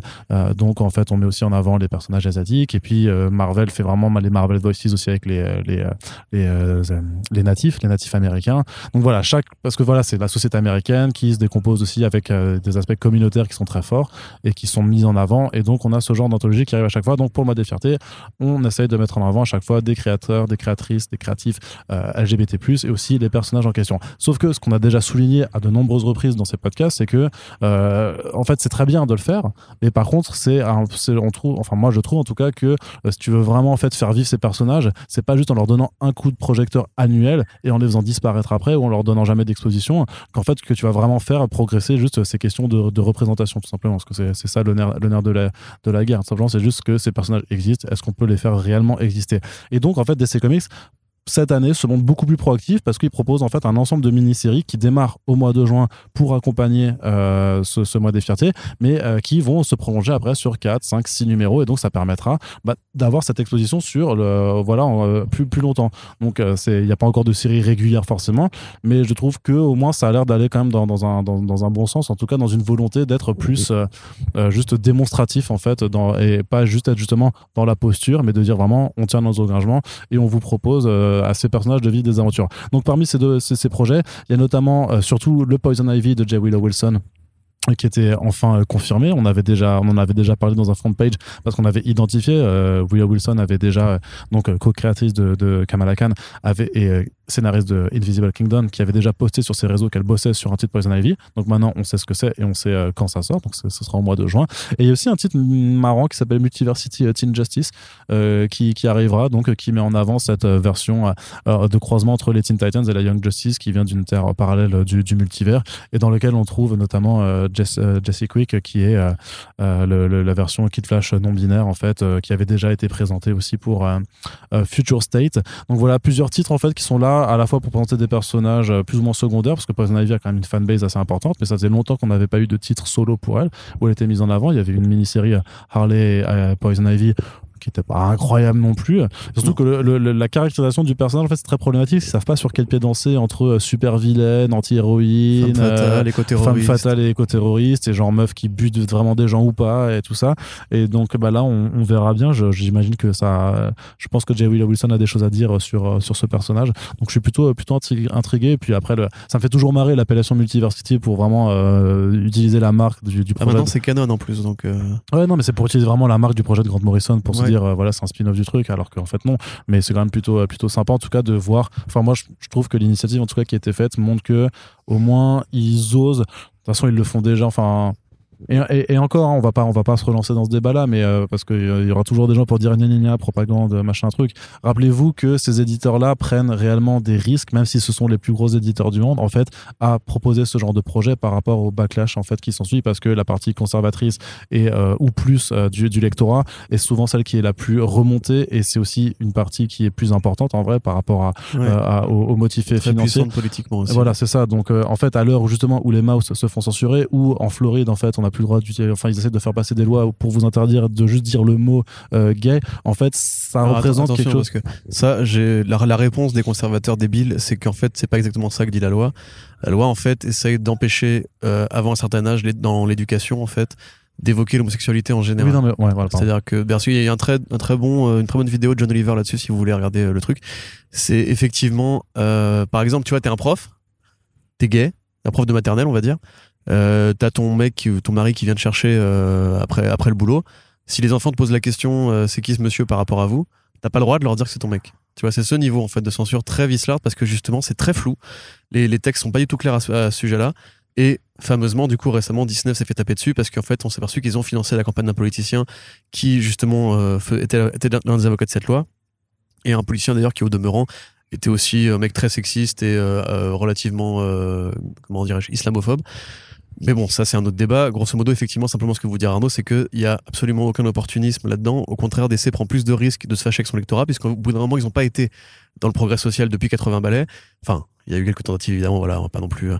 Mais le fait est que c'est évidemment maintenant qu'il faut, qu'il faut le faire. Maintenant qu'entre guillemets, on sait qu'il y a un lectorat qui s'exprime, qui, qui demande ces produits-là, euh, et que, encore une fois, il n'y a pas de. Euh, il n'y a pas de parti pris. Euh, DC Comics continuera à faire des personnages hétéros majoritairement et c'est juste des petits projets par-ci par-là qui ne gênent pas. Si vous voulez juste lire du Batman hétéro euh, tous les mois et que vous êtes homophobe ou je sais pas quoi, n'allez juste pas lire ces bouquins tout simplement. Non, non, non, c'est juste que dans, dans, le sens que ça fait euh, que 3-4 mini-séries sur un ensemble de. alors juste 40, votre esprit, arrêtez 40, de couilles, euh, voilà, 40, 40 minutes. Tu sais que ces gens-là ne t'écoutent pas, donc faut pas, le, faut pas parler à, faut pas leur parler directement. Oui, c'est vrai, pardon, à, vous qui m'écoutez. Mais du coup, c'est cool. C'est Takara au dessin de Poison Ivy, je crois. Oui, Marcel Takara, ouais. Ouais, c'est cool parce que c'est pareil, c'est un mec qui est un peu entre le mainstream et l'indé, je trouve. Il a, Bon, c'est un artiste qui est très connu pour ses pin-up euh, et ses personnages féminins. Euh, il a fait, il a fait quoi déjà? Il a fait, du détective. Il a fait Spawn Universe. Il a fait l'adaptation de Wolverine The Long Night, le podcast que j'avais bien aimé. Il a fait du Detective Comics avec Peter G. Tomasi. Ouais, bah, c'est un mec plutôt talentueux. Effectivement, bon, J. Will Wilson, voilà, c'est une scénariste très talentueuse. Euh, c'est vraiment cool de la voir arriver sur ce projet-là. Effectivement, comme toi, je suis fan de Poison Ivy. Je trouve qu'on manquait vraiment de produits juste Poison Ivy sans être lié systématiquement à Harley Quinn parce que au bout d'un moment, elle était là avant. Et c'est un mmh. personnage qui est tout aussi intéressant, surtout par rapport à la cause écologique, qui est aussi un truc qu'on devrait euh, mettre plus en avant dans les comics aujourd'hui, parce que les super-héros, s'ils ont un rôle de protection de l'humanité, il faut aussi qu'on en passe par là. Donc euh, j'ai très hâte et, je suis content. À propos de Multiversity, j'avoue, euh, euh, moi, je veux juste Multiversity 2 The Flash que, Morrison avait promis, et puis, euh, et puis voilà. Très bien. Et on termine la partie comics avec cette dernière annonce euh, plutôt rigolote. Paul Dano, l'acteur qui incarne le Riddler dans le film The Batman de Matrix, va écrire un comic book, un Riddler Year One. Voilà, qui est bien canon de l'univers, enfin du film The Batman, puisque c'est les origines de ce Riddler-là, campé par Dano. Alors, je n'ai pas totalement conscience de.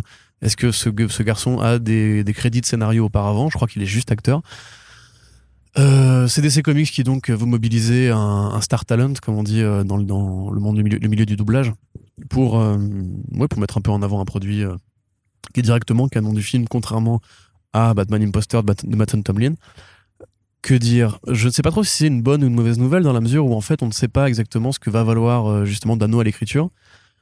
Quelque part raconter les origines des vilains, moi ça n'a jamais été un truc qui m'intéressait beaucoup, surtout qu'en plus une fois qu'on a vu le film, on sait très bien quelle est son origine. C'est voilà, c'est un orphelin qui a grandi euh, dans un orphelinat très crade, euh, à partager sa chambre avec des gamins, peut-être à subir des abus ou je ne sais quoi, qui était obsédé par les chiffres, les puzzles et qui a fini par en faire une personnalité bien à lui. Bon, euh, le design est cool. Euh, l'artiste apparemment est plus est plus connu en Europe en fait qu'aux États-Unis. Il fait ses débuts chez DC. Faut que tu me retrouves le nom, euh, mon bon Kikou. c'est un artiste d'Europe de l'Est qui a fait justement du Conan le Barbare et du Tarzan chez Soleil et en, chez Delcourt aussi, je crois. Glénat plutôt. Glénat plutôt, ouais, Glénat, t'as raison. donc voilà, c'est de ce que j'ai vu de son, son coup de crayon, c'est plutôt joli.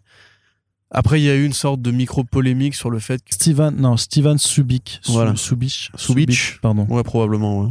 Voilà. Donc, du coup, un, monsieur de, de, de, ces contrées lointaines de l'Est, euh, qui donc va effectivement illustrer le, produit, le projet. C'est comme quand Danny DeVito avait fait un, un court segment sur le pingouin pour l'anniversaire du personnage, ou comme quand Patton Oswalt avait écrit Modoc, ou quelque part comme Keanu Reeves, ou, euh, euh, euh aide-moi, le comics de la nana qui a fait le film Halloween, la, la Scream Queen elle s'appelle Jamie Lee Curtis. Voilà, c'est ça exactement. Donc oui, il y a une sorte, encore une fois, de migration des talents d'Hollywood euh, vers le comics. Là, en l'occurrence, on est plus sur un produit de commande. Je sais pas si c'est Dano lui-même qui a dit j'ai envie d'écrire un comics. Ça m'étonnerait pas non plus, mais euh, il faudra voir ce que ça, ce que ça vaut. Personnellement, j'admets qu'on a déjà suffisamment de Batman en fait pour que euh, j'ai pas besoin d'une mini-série sur le Riddler du film The Batman. Particulièrement parce que ce personnage-là, je pense, mériterait mieux. On n'a pas beaucoup, on n'a pas beaucoup vu le Riddler récemment il, ouais, il, mériterait un peu plus de mise en avant. Là, il est dans euh, Killing Time, il a été dans War of Jokes and Riddles, mais on n'a pas eu vraiment de grand arc avec un Riddler euh, vraiment à l'ancienne qui fait des énigmes et qui piège Batman et tout depuis très longtemps. Euh, c'est ce qui est un peu dommage parce que c'est un personnage qui a vraiment beaucoup de potentiel à mon avis. Donc là, si c'est joli, je serais content, tu vois, mais par rapport au nombre de trucs Batman qui sortent chaque année, je pense qu'on aurait pu s'en passer. Voilà. Très bien. Eh bien, écoute, c'est pas, c'est fini pour la partie comics. On va pouvoir passer à la partie écran avec quelques annonces du côté des séries télé. Il y a d'abord un spin-off de la série animée Harley Quinn en développement qui s'appelle Noonan et euh, qui est sur Kite Man et euh, Kite Man en fait qui s'occupe d'un bar à Gotham City. Euh, voilà, donc avec une clientèle de super vilains et vu que Kite Man c'est aussi un super vilain mais nul et voilà, il essaie de, refaire sa vie. Maintenant que bah, Poison Ivy s'est barré et l'a, lâché, elle voulait plus se marier avec lui.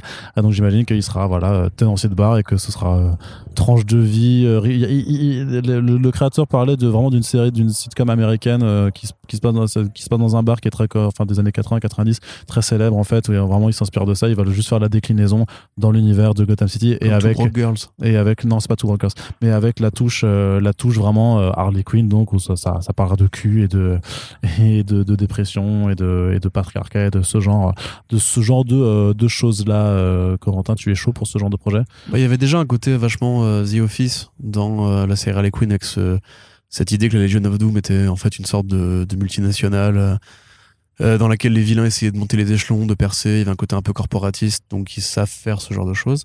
Kate moi, c'est un personnage que j'aime beaucoup. cette version un peu Chad, j'avoue qu'elle me fait un peu, me fait bien marrer. Après, le synopsis du projet fait très tu sais, dans le run de Dan, de Dan Slott, il y avait un bar justement à Cheers. méchant. La série en question, c'est Cheers. Ok, je connais pas. La, dans le run de Dan Slott sur Spider-Man, il y avait un bar de super méchants justement où les, les vilains un peu nuls euh, venaient picoler. Là, récemment, on a eu la preview de Rogues de euh, Joshua Williamson, qui a l'air super bien d'ailleurs. Euh, où pareil, t'as un bar à super méchant qui est tenu par le Condiment King. Euh, donc c'est un peu le même délire de, au niveau vilain rincé. Donc je pense que c'est ouais, c'est pas le produit le plus original. Enfin, quand tu pense à une série sur, des super méchants, t'imagines forcément ce côté un peu trivial de qu'est-ce qu'ils font une fois qu'ils ont fini d'essayer de braquer des banques et euh, de se faire poutrax par le, héros du coin.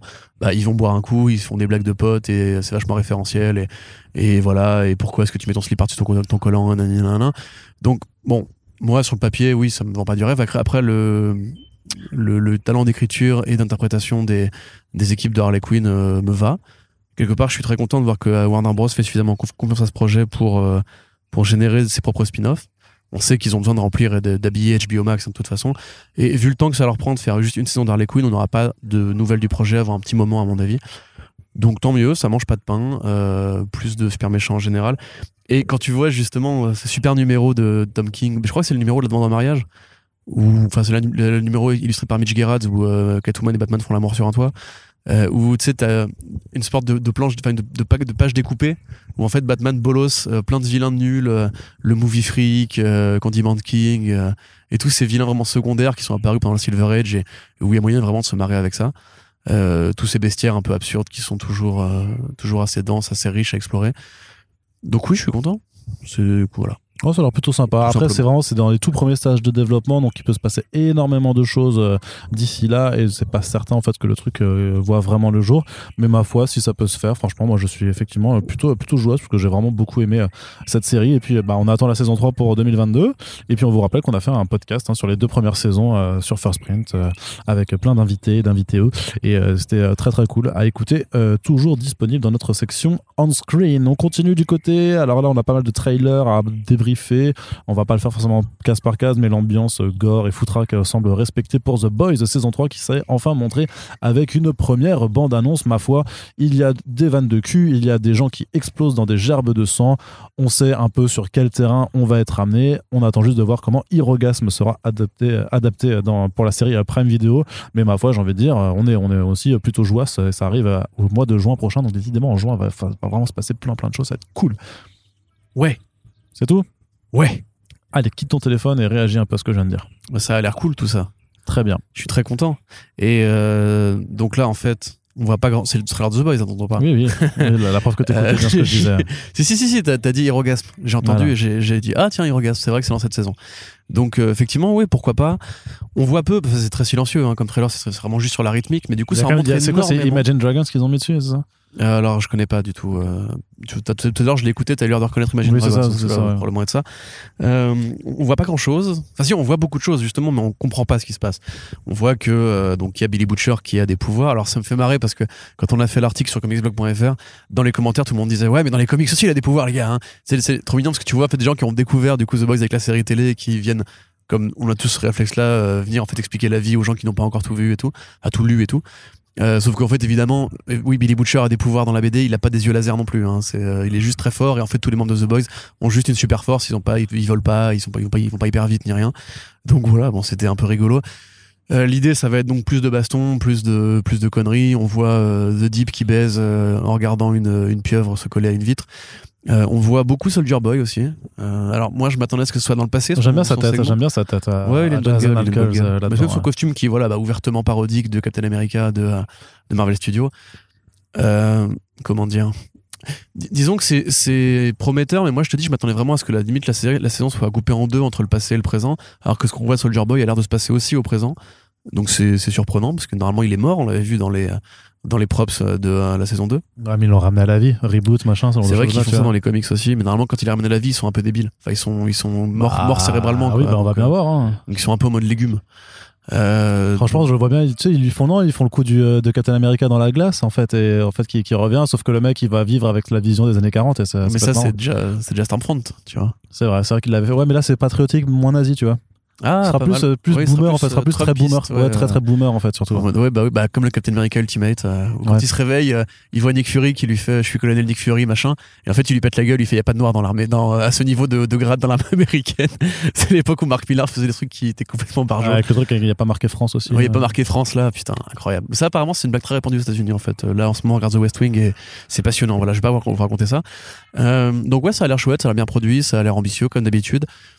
Hirogasme, moi j'ai pas forcément l'espoir que ce soit du tout comme c'est dans les comics parce que c'est impossible à faire parce qu'il y a l'allégorie de l'événement en fait annuel qui est Hirogasme en fait dans les BD ils vont tous dans une sorte de séminaire d'entreprise, ils baisent, ils se droguent pendant euh, deux semaines, ou pendant deux mois plutôt, le temps qu'en fait l'événement cosmique qui est publié en comics et qui raconte ce qu'ils font quand ils affrontent euh, les cris, les scrolls, etc. Voilà, en fait, c'est ils vont juste baiser sur une île. mascarade, Voilà. Euh, donc ça, tu peux pas le faire parce que ou alors tu peux le faire peut-être en mode événement annuel, passage de phase à la Marvel Studio et tout, mais c'est qu'un film, ça prend pas tout, tout un été. Donc euh, je sais pas trop comment ils vont articuler le truc. Mais tel quel, oui, enfin l'équipe est bien, les deux, saisons, les deux, premières saisons étaient bien. Il n'y a pas de raison de douter. Euh, je suis content.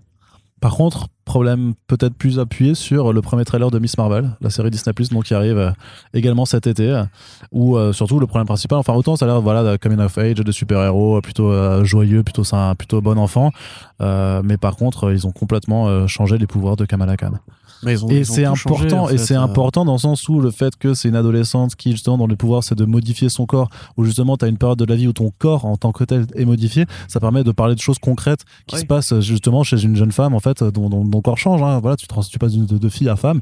Euh, c'est quelque chose qui, qui a permis aux autrices et notamment à Jerry Wilson de parler aussi de, des troubles de l'adolescence euh, chez chez les filles. Euh, et bah ça, on va le perdre complètement avec ce pouvoir de matérialiser juste des trucs de cristal, façon presque Green Lantern en fait, mais en, moins imaginatif. C'est un peu curieux quand même de, de, voir cette direction. Alors pourquoi ils l'ont fait? Est-ce que c'est une question de budget? Est-ce que c'est parce qu'ils se réservent Mister Fantastic pour les Fantastic Four Ça, c'est une excuse de merde. Hein, ouais, je suis d'accord. Tout, tout, le monde la dégaine. Toutes les, toutes les excuses de faire, de faire pas faire doublon, etc. Mais attends, il y a combien de personnages de comics qui font doublon? Oui, oui je veux dire, le, coup de la Super Force, euh, pardon. C'est pour pas aborder les Inhumans parce qu'il y a aussi tout ce délire de, de brume. Oui, puis ça les dérange pas quand ils ont euh, Iron, enfin Captain America, ils ont bien dit, ok, il y aura plusieurs Captain America. Euh, Bucky, il fait doublement Captain America, tu vois. Enfin, ils ont pas changé les pouvoirs de Bucky, ils ont pas, ils ont pas mis un bras ouais, mais c'est plus facile, mais c'est plus facile quoi. Mais non, mais c'est non, mais c'est une excuse de merde en vérité. après, à mon avis, aussi une problématique de budget, hein, parce que les transformations corporelles, c'est plus compliqué à faire. C'est pas, pas juste qu'elle a le corps élastique, c'est parce que littéralement, elle peut faire 3 mètres de haut. Voilà, hein. c'est ça. Et puis même transformer un corps justement avec une partie et tout, par rapport au côté, euh, enfin, on peut sans que ce soit ridicule, parce qu'il y a aussi ce problématique réalisme, enfin réaliste, on va dire. Ah oui, avec le matérialiser du cristal. Franchement, c'est vraiment nul, quoi. C'est vraiment nul comme idée. Alors, euh, l'idée de mélanger ses pouvoirs avec son origine euh, pakistanaise qui va être repris d'un autre personnage qui avait été créé par euh, Saladin Ahmed, je crois, qui est euh, le super-héros justement euh, du Soudan, je crois, ou du Liban. comment il s'appelle? Je l'ai plus. Tu les avais lus ces runs Ouais, je l'ai lu, c'était au début de son run, mais je me rappelle plus de son Voilà, qui lui justement va plus mêler ça avec une sorte de folklore local et une tradition spirituelle locale. Bon, ça à la limite, pourquoi pas, effectivement, même si ça fait très Red Alert, ça fait très, en fait. C'est exactement, en fait, ce que font tous euh, toutes les histoires justement modernes qui essaient de mettre des héros de la diversité, comme le petit Green Lantern récemment, Green Lantern Legacy, où en fait on mélangeait l'anneau des Green Lantern avec sa tradition à lui spirituelle, bouddhiste et tout, et un anneau qui faisait très anneau de jade, etc. Donc en fait c'est vraiment le, le béaba de comment écrire une jeune super héroïne dans les codes d'un petit teen movie, et c'est clairement teen movie puisque ce qu'on te montre en fait c'est que l'héroïne voit la vie comme une BD et qu'elle est fan de BD. D'ailleurs, le logo Marvel Studio apparaît en dessous, euh, enfin au-dessus d'elle, ouais, qu'elle dessine un truc et tout. Donc il y a vraiment ce côté jeune, héroïne geek en fait. Mais ça c'est plutôt rigolo, ça j'aime bien. Bah, ça, change un, ça change un peu. C'est pas Miss Marvel. Tu vois, c'est ça le bah, problème. Miss Marvel, elle est fan de Captain Marvel, donc tu peux, tu peux supposer qu'elle est fan de Captain Marvel, mais dans bah, elle, aussi, elle est super-héros. Elle, elle, est pas fan de tous les super-héros. Elle veut pas être super-héroïne pour être une super-héroïne. Elle veut être euh, elle veut rien être en fait ça lui tombe de super hasard tu vois en plus c'est pas un truc qu'elle a demandé et justement le côté accidentel de ses pouvoirs ça, ça crée aussi ce côté euh, grandir comme tu l'as dit et tout euh, voilà, moi j'aime bien la scène où elle se déguise en Captain Marvel, qui du coup rappelle, effectivement la, BD. Les mecs qui disent on pouvait pas, on pouvait pas faire les brunes terrigènes euh, euh, avec les sans les Inhumans et tout, c'est une excuse complètement nulle parce que on en a rien le public en a rien à foutre de l'origine des pouvoirs. Tu peux dire il y a une brume mystique et dans 5 ans dire une fois qu'ils auront passé suffisamment de temps pour faire un film Inhumans parce que Kevin Feige peut très bien faire un film Inhumans, c'est-à-dire que la série n'a pas eu lieu, dire ah oui c'était les brumes terrigènes. En vrai, l'origine story de ses pouvoirs, on s'en tape complètement. Euh, c'est pas besoin d'être aussi canon par rapport aux comics euh, de ce point de vue-là. D'ailleurs, il y a plein de trucs qui ont été changés dans les origines story de super pouvoirs. Regardez Moon Knight hein, qui arrive bientôt. Apparemment, je dis bien apparemment, son costume il s'active avec une sorte d'amulette spirituelle euh, de Kunshu. Ils ont rien lu de chez Marvel, les mecs de chez Marvel, tu vois. C'est, enfin bref, ça m'énerve un peu de ce côté-là. Euh, mais donc oui, après, si on prend, si on parle de la, du trailer proprement dit, ça fait très fiction jeunesse ça fait un peu CW même, hein, je trouve. Euh, tu vois, carrément, même le côté scolaire, le côté lycéen, les couleurs très pop, la musique aussi qui est utilisée, qui fait très, voilà, euh, hymne à l'adolescence et tout. Presque, ça ferait un peu Pixar aussi, euh, en plus fauché et en image réelle. Moi, moi j'avoue, voilà, pour avoir vu Red Alert récemment, donc Alerte Rouge en France, qui est un super film avec justement une nana qui qui a un peu des pouvoirs aussi quelque part, elle se transforme en, gros euh, pandarou, en gros pandarou trop mignon. et il y a ce côté, voilà, pareil, tradition familiale, euh, les relations entre, justement l'héroïne et ses parents qui sont des immigrés de première génération et tout. Voilà, ça c'est intéressant. Je vois rien de ça dans le trailer. Tu vois, ça, ça, ça, m'énerve déjà parce que ça fait vraiment juste comme justement au début de Homecoming où tu sais, le, film commençait par euh, Peter Parker qui était en fait un fan de la première génération du MCU et qui du coup il y avait une logique d'héritage et tout, ce qui était bien fait à l'époque. Là, ça fait vraiment très Homecoming dans l'idée. Ça fait très euh, un adolescent qui, une adolescente en l'occurrence, qui justement grandit à part, en périphérie de ce monde-là et se rêve elle aussi super héroïne au monde des Vengeurs et tout. Donc, je sais pas. Mon avis, c'est pas super original et tel quel, ça me donne pas plus envie que ça, quoi. Très bien, merci Corentin. Et on va terminer cette partie télévision avec euh, une news un petit peu particulière parce qu'il n'y a pas eu de, grand, de grande annonce officielle pour le moment, mais en tout cas sur le site euh, du site euh, enfin sur, voilà, sur le listing du site professionnel Production Weekly, on a vu apparaître un reboot de Daredevil. Donc a priori, il y avait déjà des rumeurs qui allaient dans ce sens-là, mais par des voilà, par des médias plus ou moins bien informés, donc que je préfère pas relayer par prudence pour le moment. Disney Plus va faire un reboot de Daredevil. Alors est-ce que c'est un vrai reboot sans prendre en compte euh, les, trois premières saisons de la série sur Netflix ou est-ce que c'est une forme de saison 4 qui ne s'appellera pas forcément saison 4 juste peut-être Daredevil de nouveau et qui reprendra quand même la suite des événements. Euh, c'est l'inconnu mais je t'avoue que définitivement sur cette question moi je me suis complètement planté parce que je m'imaginais vraiment pas que, Charlie Cox allait reprendre son rôle que Vincent D'Onofrio allait reprendre son rôle et que peut-être qu'ils vont rappeler en fait tous les anciens de la série euh, Daredevil de Netflix pour relancer complètement cet univers. Bah, c'est possible. Après on peut se poser la question de euh, du comment déjà pour commencer. Moi, je voyais plus Cox revenir par le prisme de la série Echo, dans la mesure où justement ils sont très liés en comics. Bah c'est possible, hein, c'est toujours possible parce que cette, cette saison, cette priori, cette série va être en mise en production avant euh, ce potentiel reboot qui, dont le tournage, selon les rumeurs, machin, démarrera à la fin de l'année ou début 2023. Hein. Oui, c'est ça. Bon après voilà, maintenant on sait, enfin on sait depuis No Way Home et Hawkeye que il y a déjà une partie du casting qui était revenue. Euh, moi, je verrais bien Deborah Anwall et le mec qui joue Foggy euh, revenir aussi parce qu'ils sont pas non plus des carrières euh, exceptionnelles. C'était plus ça, moi, qui m'interrogeait. C'était effectivement s'ils voulaient lancer Daredevil en série télé ou en film. C'était, il fallait retrouver les acteurs, les retrouver au bon moment quand ils n'étaient pas occupés. Et leur signer un chèque de retour. Et j'imagine un chèque plus important parce qu'il faut quand même leur demander de reprendre un projet qu'ils ont abandonné il y a quelques années pour des causes de, de conflits de studio. Euh, donc voilà, tel quel, après on peut commencer du coup à en parler, donc ça c'est cool, on peut commencer à se dire que Daredevil va revenir. Moi c'est un personnage que j'aime beaucoup, par un acteur que je trouve ils ont très bien choisi à l'époque, et même tous les acteurs étaient bons, enfin tout le casting était, euh, était bien fou, était bien choisi. Donc de ce point de vue-là, je suis assez heureux. Maintenant, ça pose quand même des questions. Ça pose des questions par rapport à l'univers Defenders, euh, qui techniquement est canon. Enfin canon. Dans, on peut après, on peut regarder les trois saisons de Daredevil sans savoir qu'il y a un Iron Fist. Tout à fait. Donc ça c'est cool. Euh, par contre, un petit peu moins quand même par rapport à la conclusion de, de Defenders et le début de la saison bah, 3. C'est ça le hein. problème, quoi. C'est, enfin, Defenders, c'est effectivement amorcé dans Daredevil saison 2. Donc, euh, est-ce que ça veut dire qu'ils vont se sentir obligés de faire revenir tout le monde? Je ne pense pas. Je le vois très mal Kevin Feige faire revenir Finn Jones. non, ouais, vraiment pas. je suis prêt à prendre le pari. Mais euh, effectivement, un bon personnage pour un bon acteur, euh, pas forcément pour un bon studio. Parce que ce qui, ce qui a été fait avec Daredevil à l'époque ne ressemble pas du tout aux séries Disney Plus euh, modernes. Quand on voit Hawkeye, on peut s'en persuader. Hein, par rapport au traitement du Kingpin et la façon de le filmer, on est très très loin de ce qui avait été fait par Jeff Loeb et ses équipes sur la Marvel Television. Donc moi, enfin à la fois je suis content parce que je suis très fan, donc j'ai une faiblesse.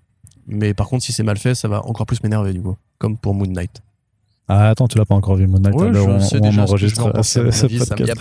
Ah le mec a déjà ses, ses, avis préconçus, c'est mal, c'est mal ce que tu fais. Plus, Arnaud, oui oui oui, bien sûr, mais c'est mal euh, ce que ce que tu fais. Putain, euh... le, le méchant, il a un bâton qui fait de la lumière violette quoi. Ouais, comme dans les comics.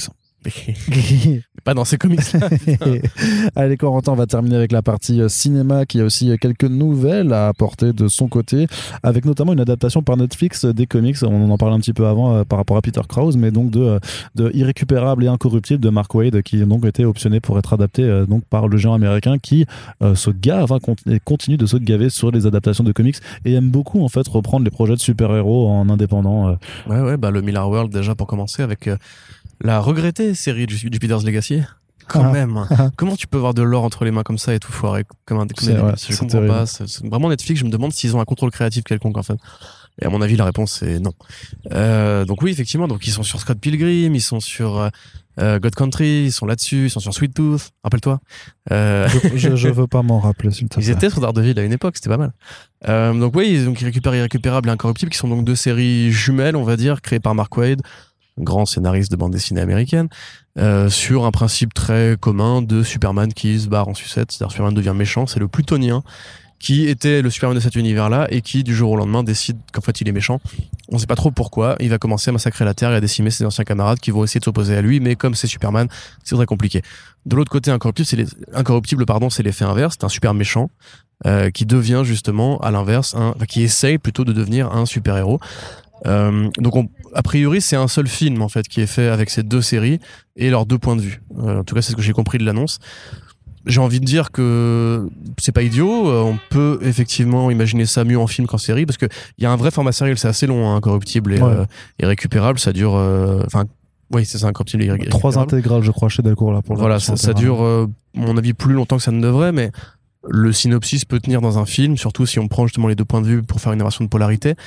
Là, de ce qui est décrit par Deadline, c'est effectivement en fait que le héros d'incorruptible va s'opposer au, au, héros de irrécupérable. Donc ça pourrait être pas mal de faire deux films qui sortent le même jour. Mais moi, je me suis posé la question pourquoi pour en faire un, univers partagé entre guillemets de, bah, projet? Non, mais tu vois, tu fais deux films le même jour avec la même histoire, mais deux points de vue différents et euh, vraiment filmés de façon très différente aussi, avec tu vois, pas. un truc un peu concept. Ouais.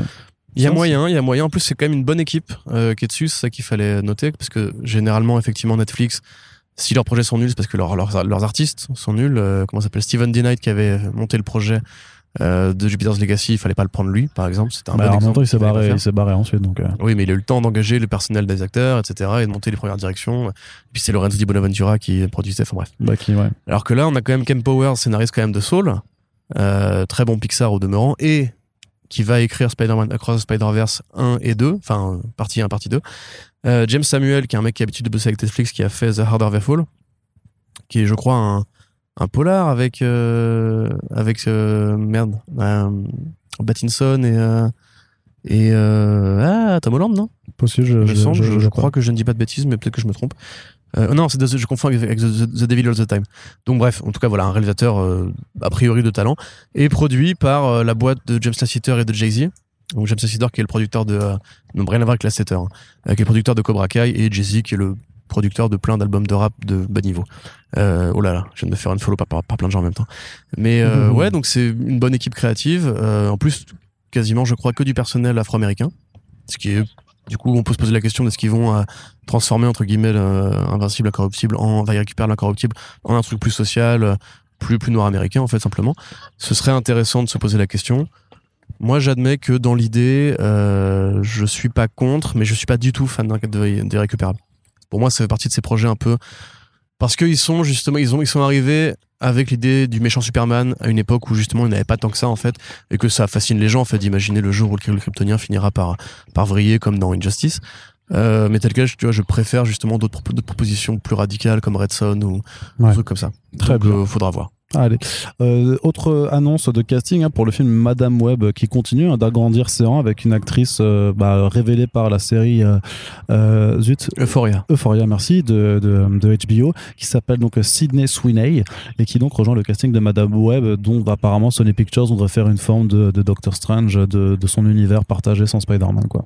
Donc vraiment l'héroïne, la, la, Spider-héroïne qui serait capable d'ouvrir les portes du multivers pour amener plein d'autres versions de, de Spider, de Spider Truc. A priori, c'est quand même plus la vraie Madame Web que la version Spider-Woman. Sauf qu'ils vont prendre euh, Dakota Johnson, donc ce sera quand même la version euh, Spider-Woman. Dieu, nous préserve d'un film où l'héroïne serait une vieille, tu vois, ce serait quand même assez horrible, tu vois, il nous faut des stars talents. Mais tu pourrais faire, mais tu pourrais des A-listers américains euh, bien, bien beaux gosses et tout. C'est ça, mais tu pourrais le faire avec une dame de 40-50 ans. Mais oui, tu pourrais le faire, mais ils le feront pas. Vrai, Parce que pour eux, il leur faut toujours ce profil voilà, de l'acteur entre 30 et 40 ans qui a une belle filmographie. Mais surtout qui peut durer pendant quelques années, en fait, avant de, de trop vieillir. D'ailleurs, c'est S.J. Clarkson qui réalise, qui a fait des épisodes de Defenders aussi. Voilà, et les réalisateurs et les scénaristes sont ceux qui vont faire Morbius. Enfin, qui ont fait Morbius. Oh non. Donc, produit oh quand même, euh, déjà, on peut se poser la question. Et en plus, si c'est un truc Doctor Strange, ça veut dire que Sony a vraiment des idées, parce qu'ils feront pas un film Doctor Strange avec un multivers, euh, s'ils avaient pas justement des grosses directives à donner aux, équipes. Donc, déjà, de base, ça, ça schlingue de ouf. Euh, donc, c'est Dakota Johnson qui effectivement va jouer Cassandra Webb. Et enfin, c'est Cassandra Webb, ils ont pas dit que c'était Cassandra Webb. Qui jouera hein. Madame Webb. Voilà. Et, euh, et Sweeney qui jouera un personnage qu'on ne connaît pas encore. Bon, vu son physique, moi évidemment j'ai pensé à Gwen Stacy, euh, parce que techniquement, bon, elle reste une propriété Sony. Hein, euh, D'ailleurs, Marvel Studios n'a pas l'air d'être intéressé par l'idée de faire une Gwen Stacy dans l'immédiat. Après Spider-Man 3, je les vois mal aller vers là, puisque à la fin de Spider-Man No Way Home, on voit qu'en fait, euh, Peter est toujours amoureux de MJ, il va essayer de la reconquérir euh, malgré l'effaçage de mémoire et tout. Donc voilà. Euh, elle a vraiment le physique d'une Gwen Stacy. C'est une actrice qui est très jolie, qui est très douée, qui n'a pas fait que Foria d'ailleurs. C'est vrai qu'elle a été beaucoup révélée, mise en avant par la saison 2 parce qu'elle a un rôle très important, très proéminent. Mais elle avait fait déjà la série merde. Ah ah non non non la série de Gillian Flynn comment elle s'appelle déjà? Je ne sais pas. Merde Sharp Objects. Voilà. Qui est donc adapté du roman de Gillian Flynn, la scénariste de Sharp Objects, et de Gone Girl, le film de David Fincher. Donc voilà, une actrice qui est déjà bien abonnée chez HBO. Elle avait un rôle dans La Savante Écarlate aussi. Et elle a joué un petit rôle aussi dans Once Upon a Time in Hollywood de Quentin Tarantino. Je sais je saurais pas exactement vous dire qui c'était. Je pense que c'était une des, des, suiveuses, des suivistes de la famille Manson, on va dire. Je pense. Donc, euh, ouais, actrice, euh, actrice qui monte. Et c'était sûr, après justement sa, prestation dans Euphoria, que un studio allait venir la voir pour lui proposer un rôle avec un numéro au début et beaucoup de zéros ensuite. Donc, euh, moi, quelque part, je trouve ça vraiment bête d'accepter de, signer chez Sony. Je pense que, bon, elle va faire beaucoup d'argent, c'est cool. Mais elle a beaucoup trop de talent pour s'enfermer là-dedans elle pourrait, en plus avec son physique justement qui fait très euh, personnage de comics, on va dire, parce que voilà, c'est vraiment la belle blonde américaine, euh, voilà que tu peux très bien imaginer dans plein de rôles différents. Euh, Supergirl, par exemple, tu vois, voilà, elle pourrait très bien faire une Supergirl très. Mais c'est vrai que ta mention de Gwen Stacy me dit qu'il pourrait en faire une version de Gwen Stacy. En ah bah vraiment, là pour le coup, mm. c'est du copier-coller. Hein. Ouais, ouais. Donc oui, je. Moi, je Stone au final même. Hein. hein? Petite Emma Stone dans le regard, enfin, elle a des grands yeux aussi. Ouais, bah, dans le côté blonde aux yeux bleus, tu veux dire Mais elle a des grands yeux aussi. Elle a des grands yeux, c'est vrai qu'elle a des grands yeux. Donc ouais, voilà, moi je trouve c'est un peu dommage de gâcher, de gâcher, le talent de cette meuf-là pour, euh, pour Sony. Parce que Sony, quand même, on se rappelle, c'est la boîte qui prend des gens très talentueux pour faire des films de merde. Là, euh, par exemple, le film Craven, c'est quand même Jesse Chandor, tu vois, c'est pas n'importe qui. Euh, avec euh, avec Aaron Taylor Johnson, Russell Crowe, avec le mec de Power of the Dog, enfin, avec Ariana DeBose, tout le casting, est, mmh. Ariana DeBose, tout le casting est taré et J'espère, moi sincèrement, c'est pas encore une fois, c'est pas une vendetta. Je, je ne suis pas contre euh, l'idée qu'il y ait d'autres boîtes qui fassent des bons films de super-héros, mais j'attends encore un bon film de super-héros. Et je ne pense pas que Morbius va me convaincre. Je suis voilà pragmatique, mais en tout cas, c'est cool pour elle si ça lui fait de l'argent et que ça lui permet de faire d'autres projets plus risqués à côté. Et justement, en parlant de projets plus risqués, euh, ou pas d'ailleurs, hein, mais on apprend que euh, le Deadpool 3 chez Marvel Studios, ça reprend vraiment du poil de la bête. Ça, le chantier euh, se remet en place avec un, avec un réalisateur hein, qui a été trouvé et qui n'est autre que Sean Levy, ben, un pote de Ryan Reynolds, puisqu'il a, il a fait Free Guy, ils ont fait Free Guy ensemble, qui était un des goûts de seul film 20th Century Studios qui n'a pas été vraiment sabordé par Disney dans, dans, sa, dans sa campagne de promotion et qui a même été mis beaucoup en avant et on le comprend, hein, puisque c'était clairement un film euh, très entertainment friendly et surtout dans lequel ils ont pu se placer bah, voilà, des, des, caméos par rapport à leurs autres propriétés de Star Wars et de Marvel. Il y a littéralement, euh, et franchement, c'est sorti l'année dernière, donc euh, on le spoil, il y a un caméo de Chris Evans euh, par rapport à une reprise du, du, bouquet de Captain America et il y a le thème euh, des films qui se lancent et ils font aussi la même chose sur Star Wars. Donc en fait, voilà, c'était juste un film qui leur, qui leur permet de dire, hé, regardez, on est propriétaire de ces licences, donc on peut quand même, on peut quand même les, les placer. Et voilà, quoi, c'est c'était quand même un film nul, il faut le dire, mais qui a fonctionné, mais qui a quand même fonctionné. Et du coup, eh bien, euh, voilà, il se retrouve pour faire le Deadpool 3 chez Marvel Studios peut-être un film rated R chez, chez dans le MCU ou justement hors du MCU parce qu'il y a moyen que ce soit hein. il y a moyen que ce soit quand même hors continuité à voir ce que le projet donnera mais en tout cas le choix du réalisateur quand tu regardes sa carrière tu te dis euh, putain ça, ça risque de pas être fameux hein. ah bah le stagiaire 13 euh, à la douzaine la nuit au musée la panthère rose le remake et rappelez-vous euh, en fait la trilogie la nuit au musée donc bon, il a au moins tourné avec euh, Alain Chabat et John Berntal, ce qui est plutôt cool pour lui, j'ai envie de dire. Par contre, ces films sont effectivement très mauvais. Euh, le seul film que je trouve là-dedans, c'est Real Steel, qui était une production plutôt intéressante oh. avec Hugh Jackman et des combats de robots. Ah ouais, c'est vraiment un film à Amblin à l'ancienne et tout, mais toi, t'as pas connu cette génération. Oui, c'était naze. Non, c'est vachement bien, c'est vachement oh, bien. Ouf, toi, c'est pas bien. Cool, mec. Trop sous-côté. Non, d'accord, vas-y, d'accord. C'est le seul truc. Pourquoi, pourquoi pas? Laisse-moi sauver, laisse-moi trouver une pépite dans cette marmite de merde. Parce que honnêtement. Ouais, mais une pépite de pierre, quoi, pas une pépite d'or non plus. Mais attends, mais euh, Ryan Reynolds, il avait fait un film avec un autre mec là récemment sur un voyageur temporel, un scientifique qui repart dans le passé. Pour ah oui, mais c'est lui aussi, non, c'est pas lui. Ah non. Non, c'est pas lui justement. Et moi j'espérais parce que. Adam dans le temps là, je sais pas quoi. C'est ça, on savait que Reynolds allait ramener en fait un pote à lui. Euh, pas pour faire euh, parce que c'est lui qui, a, qui, a, le contrôle créatif en vérité hein, faut pas se mentir c'est le projet de Ryan Reynolds le, le, Deadpool 3 et le Deadpool 2 comme il avait fait virer justement Tim Miller à l'époque. Moi, j'attendais à ce qu'ils prennent justement soit le mec de Détective Pikachu, soit justement euh, voilà le mec de The Adam Project, euh, qui a priori un film un peu meilleur. Ah oui, c'est ça, c'est Sean Levy qui le réalise aussi. Ah bon? Oui, oui, c'est ça. Non, mais pourtant j'ai lu que c'était un peu meilleur. Non, non, non, non c'est ah Sean Levy, oui, c'est pour ça en fait, ils sont vraiment potes en fait. J'ai lu des critiques plutôt sympas dessus. C'est ça, c'est le mec qui a fait Free Guy et The Adam Project à la suite avec, euh, avec ça. C'est pour ça qu'ils qu okay, bah, sont ensemble aussi. Ouais, c'est ça, voilà. Bon, bah, du coup, il faudra que je mate pour voir si peut-être qu'il a repris. Bah, non, non, non, non. Ah euh, toutes les critiques que j'ai vues de, de, des gens que, que je suis euh, disaient que c'était plutôt. Enfin, des gens qui, qui font un peu confiance qui me disaient que c'était mieux que. Enfin, mieux que Free Guy déjà pour commencer. Ouais, mais forcément, si tu nivelles par le bas comme ça, c'est comme les gens qui disent, ouais, c'était mieux que Venom pour parler de Morbius, excuse-moi. Bah, on n'en sait rien encore de ça. Non, mais euh, je te dis qu'il y a eu des retours comme ça où les gens disaient ça, mais je dis, okay, c'est pas un. Autant pour moi, dans ce cas-là, Ryan Reynolds est un gros nul. Et... c'était bien ce film, ouais, c'était mieux qu'un autre. Ouais, mais on s'en branle parce que c'était bien. tu vois, c'est pas. Bah, J'ai essayé d'être optimiste, mais en fait, du coup, non, c'est de la merde. Et non, par contre, voilà, ce qu'il faut dire, c'est effectivement, ça reste les scénaristes de Bob Burger à l'écriture, donc des gens qui savent faire marrer. Moi, je peux subir un film, je dis bien subir, un film Deadpool qui serait pas euh, au niveau de la mise en scène incroyable, du moment que c'est marrant j'ai envie de dire que Reynolds il habite tellement le rôle que pour le coup on est vraiment sur du comics accurate hein. c'est le Deadpool de Ryan Reynolds c'est le Deadpool des comics. Punto il n'y a pas de, de variation il n'y a pas de, de tricherie.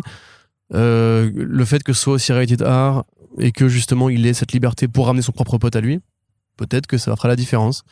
Mais tel quel effectivement Sean Levy euh, ouais ah, du coup, pas, non. Hein. Pas, ouais, pas, pas ouf. Hein. Très bien. Eh ben, écoute, Corentin, on va terminer ce podcast là-dessus. On espère que l'émission vous a plu. On espère que les bruits extérieurs ne vous ont pas trop dérangé. J'arrive pas à savoir à l'heure où j'enregistre hein, si vraiment ce sera gênant ou pas. N'hésitez pas à nous faire vos retours. De toute façon, euh, sachez que pendant l'émission, on a été chassé de la pelouse sur laquelle on s'était posé, puisque jusqu'au 15 avril, apparemment. Annie Dingo on n'a pas le droit de se poser dans les pelouses, qui est un petit peu bizarre. Donc on, tient à vous dire aussi, ne faites pas d'enfants, s'il vous plaît, parce qu'il y en a déjà trop, là, en fait. Mais voilà, en tout cas, n'hésitez pas à nous faire vos retours euh, sur l'émission, sur les sujets qui ont été abordés. Et puis on vous rappelle que voilà, ces podcasts-là, faut les partager pour faire vivre l'émission sur les réseaux sociaux, qu'elle soit découverte par le plus grand nombre et qu'on puisse voilà être euh, serein pour notre avenir et notamment ben, pour faire vivre hein, cette culture euh, comics. Vous avez vu, on a énormément parlé de BD et il y a plein de projets qui sont super cool. Donc si vous voulez aussi participer à les faire vivre, voilà, faites vive le podcast aussi. Et puis on a une page Tipeee qui est ouverte 24 heures sur 24 sur laquelle vous pouvez contribuer à la pérennisation de ce podcast. Merci de nous avoir écoutés et à très bientôt. Salut Salut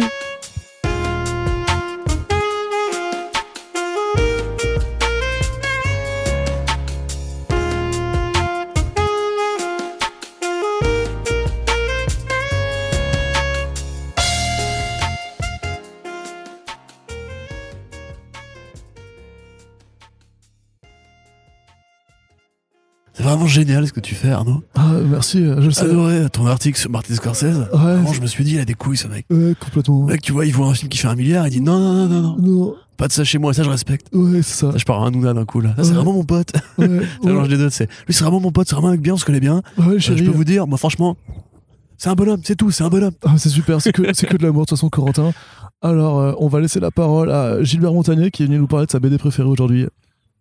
Salut Quelle voix, Gilbert Montagnier il y a une voix un peu plus nasillarde, je crois, mais bon, c'est pas grave. Allez, bref. Allô Ouais. tu veux faire un podcast avec Gollum Oh, oui. Et ce soir, on a Gollum avec nous pour faire Sprint, c'est incroyable. Alors, Gollum, ah. c'est quoi ta bande dessinée préférée? J'aime bien les comics, oui. Ils sont précieux, tes comics, c'est ça ce que tu veux dire? Oui, c'est précieux. ah, super, allez.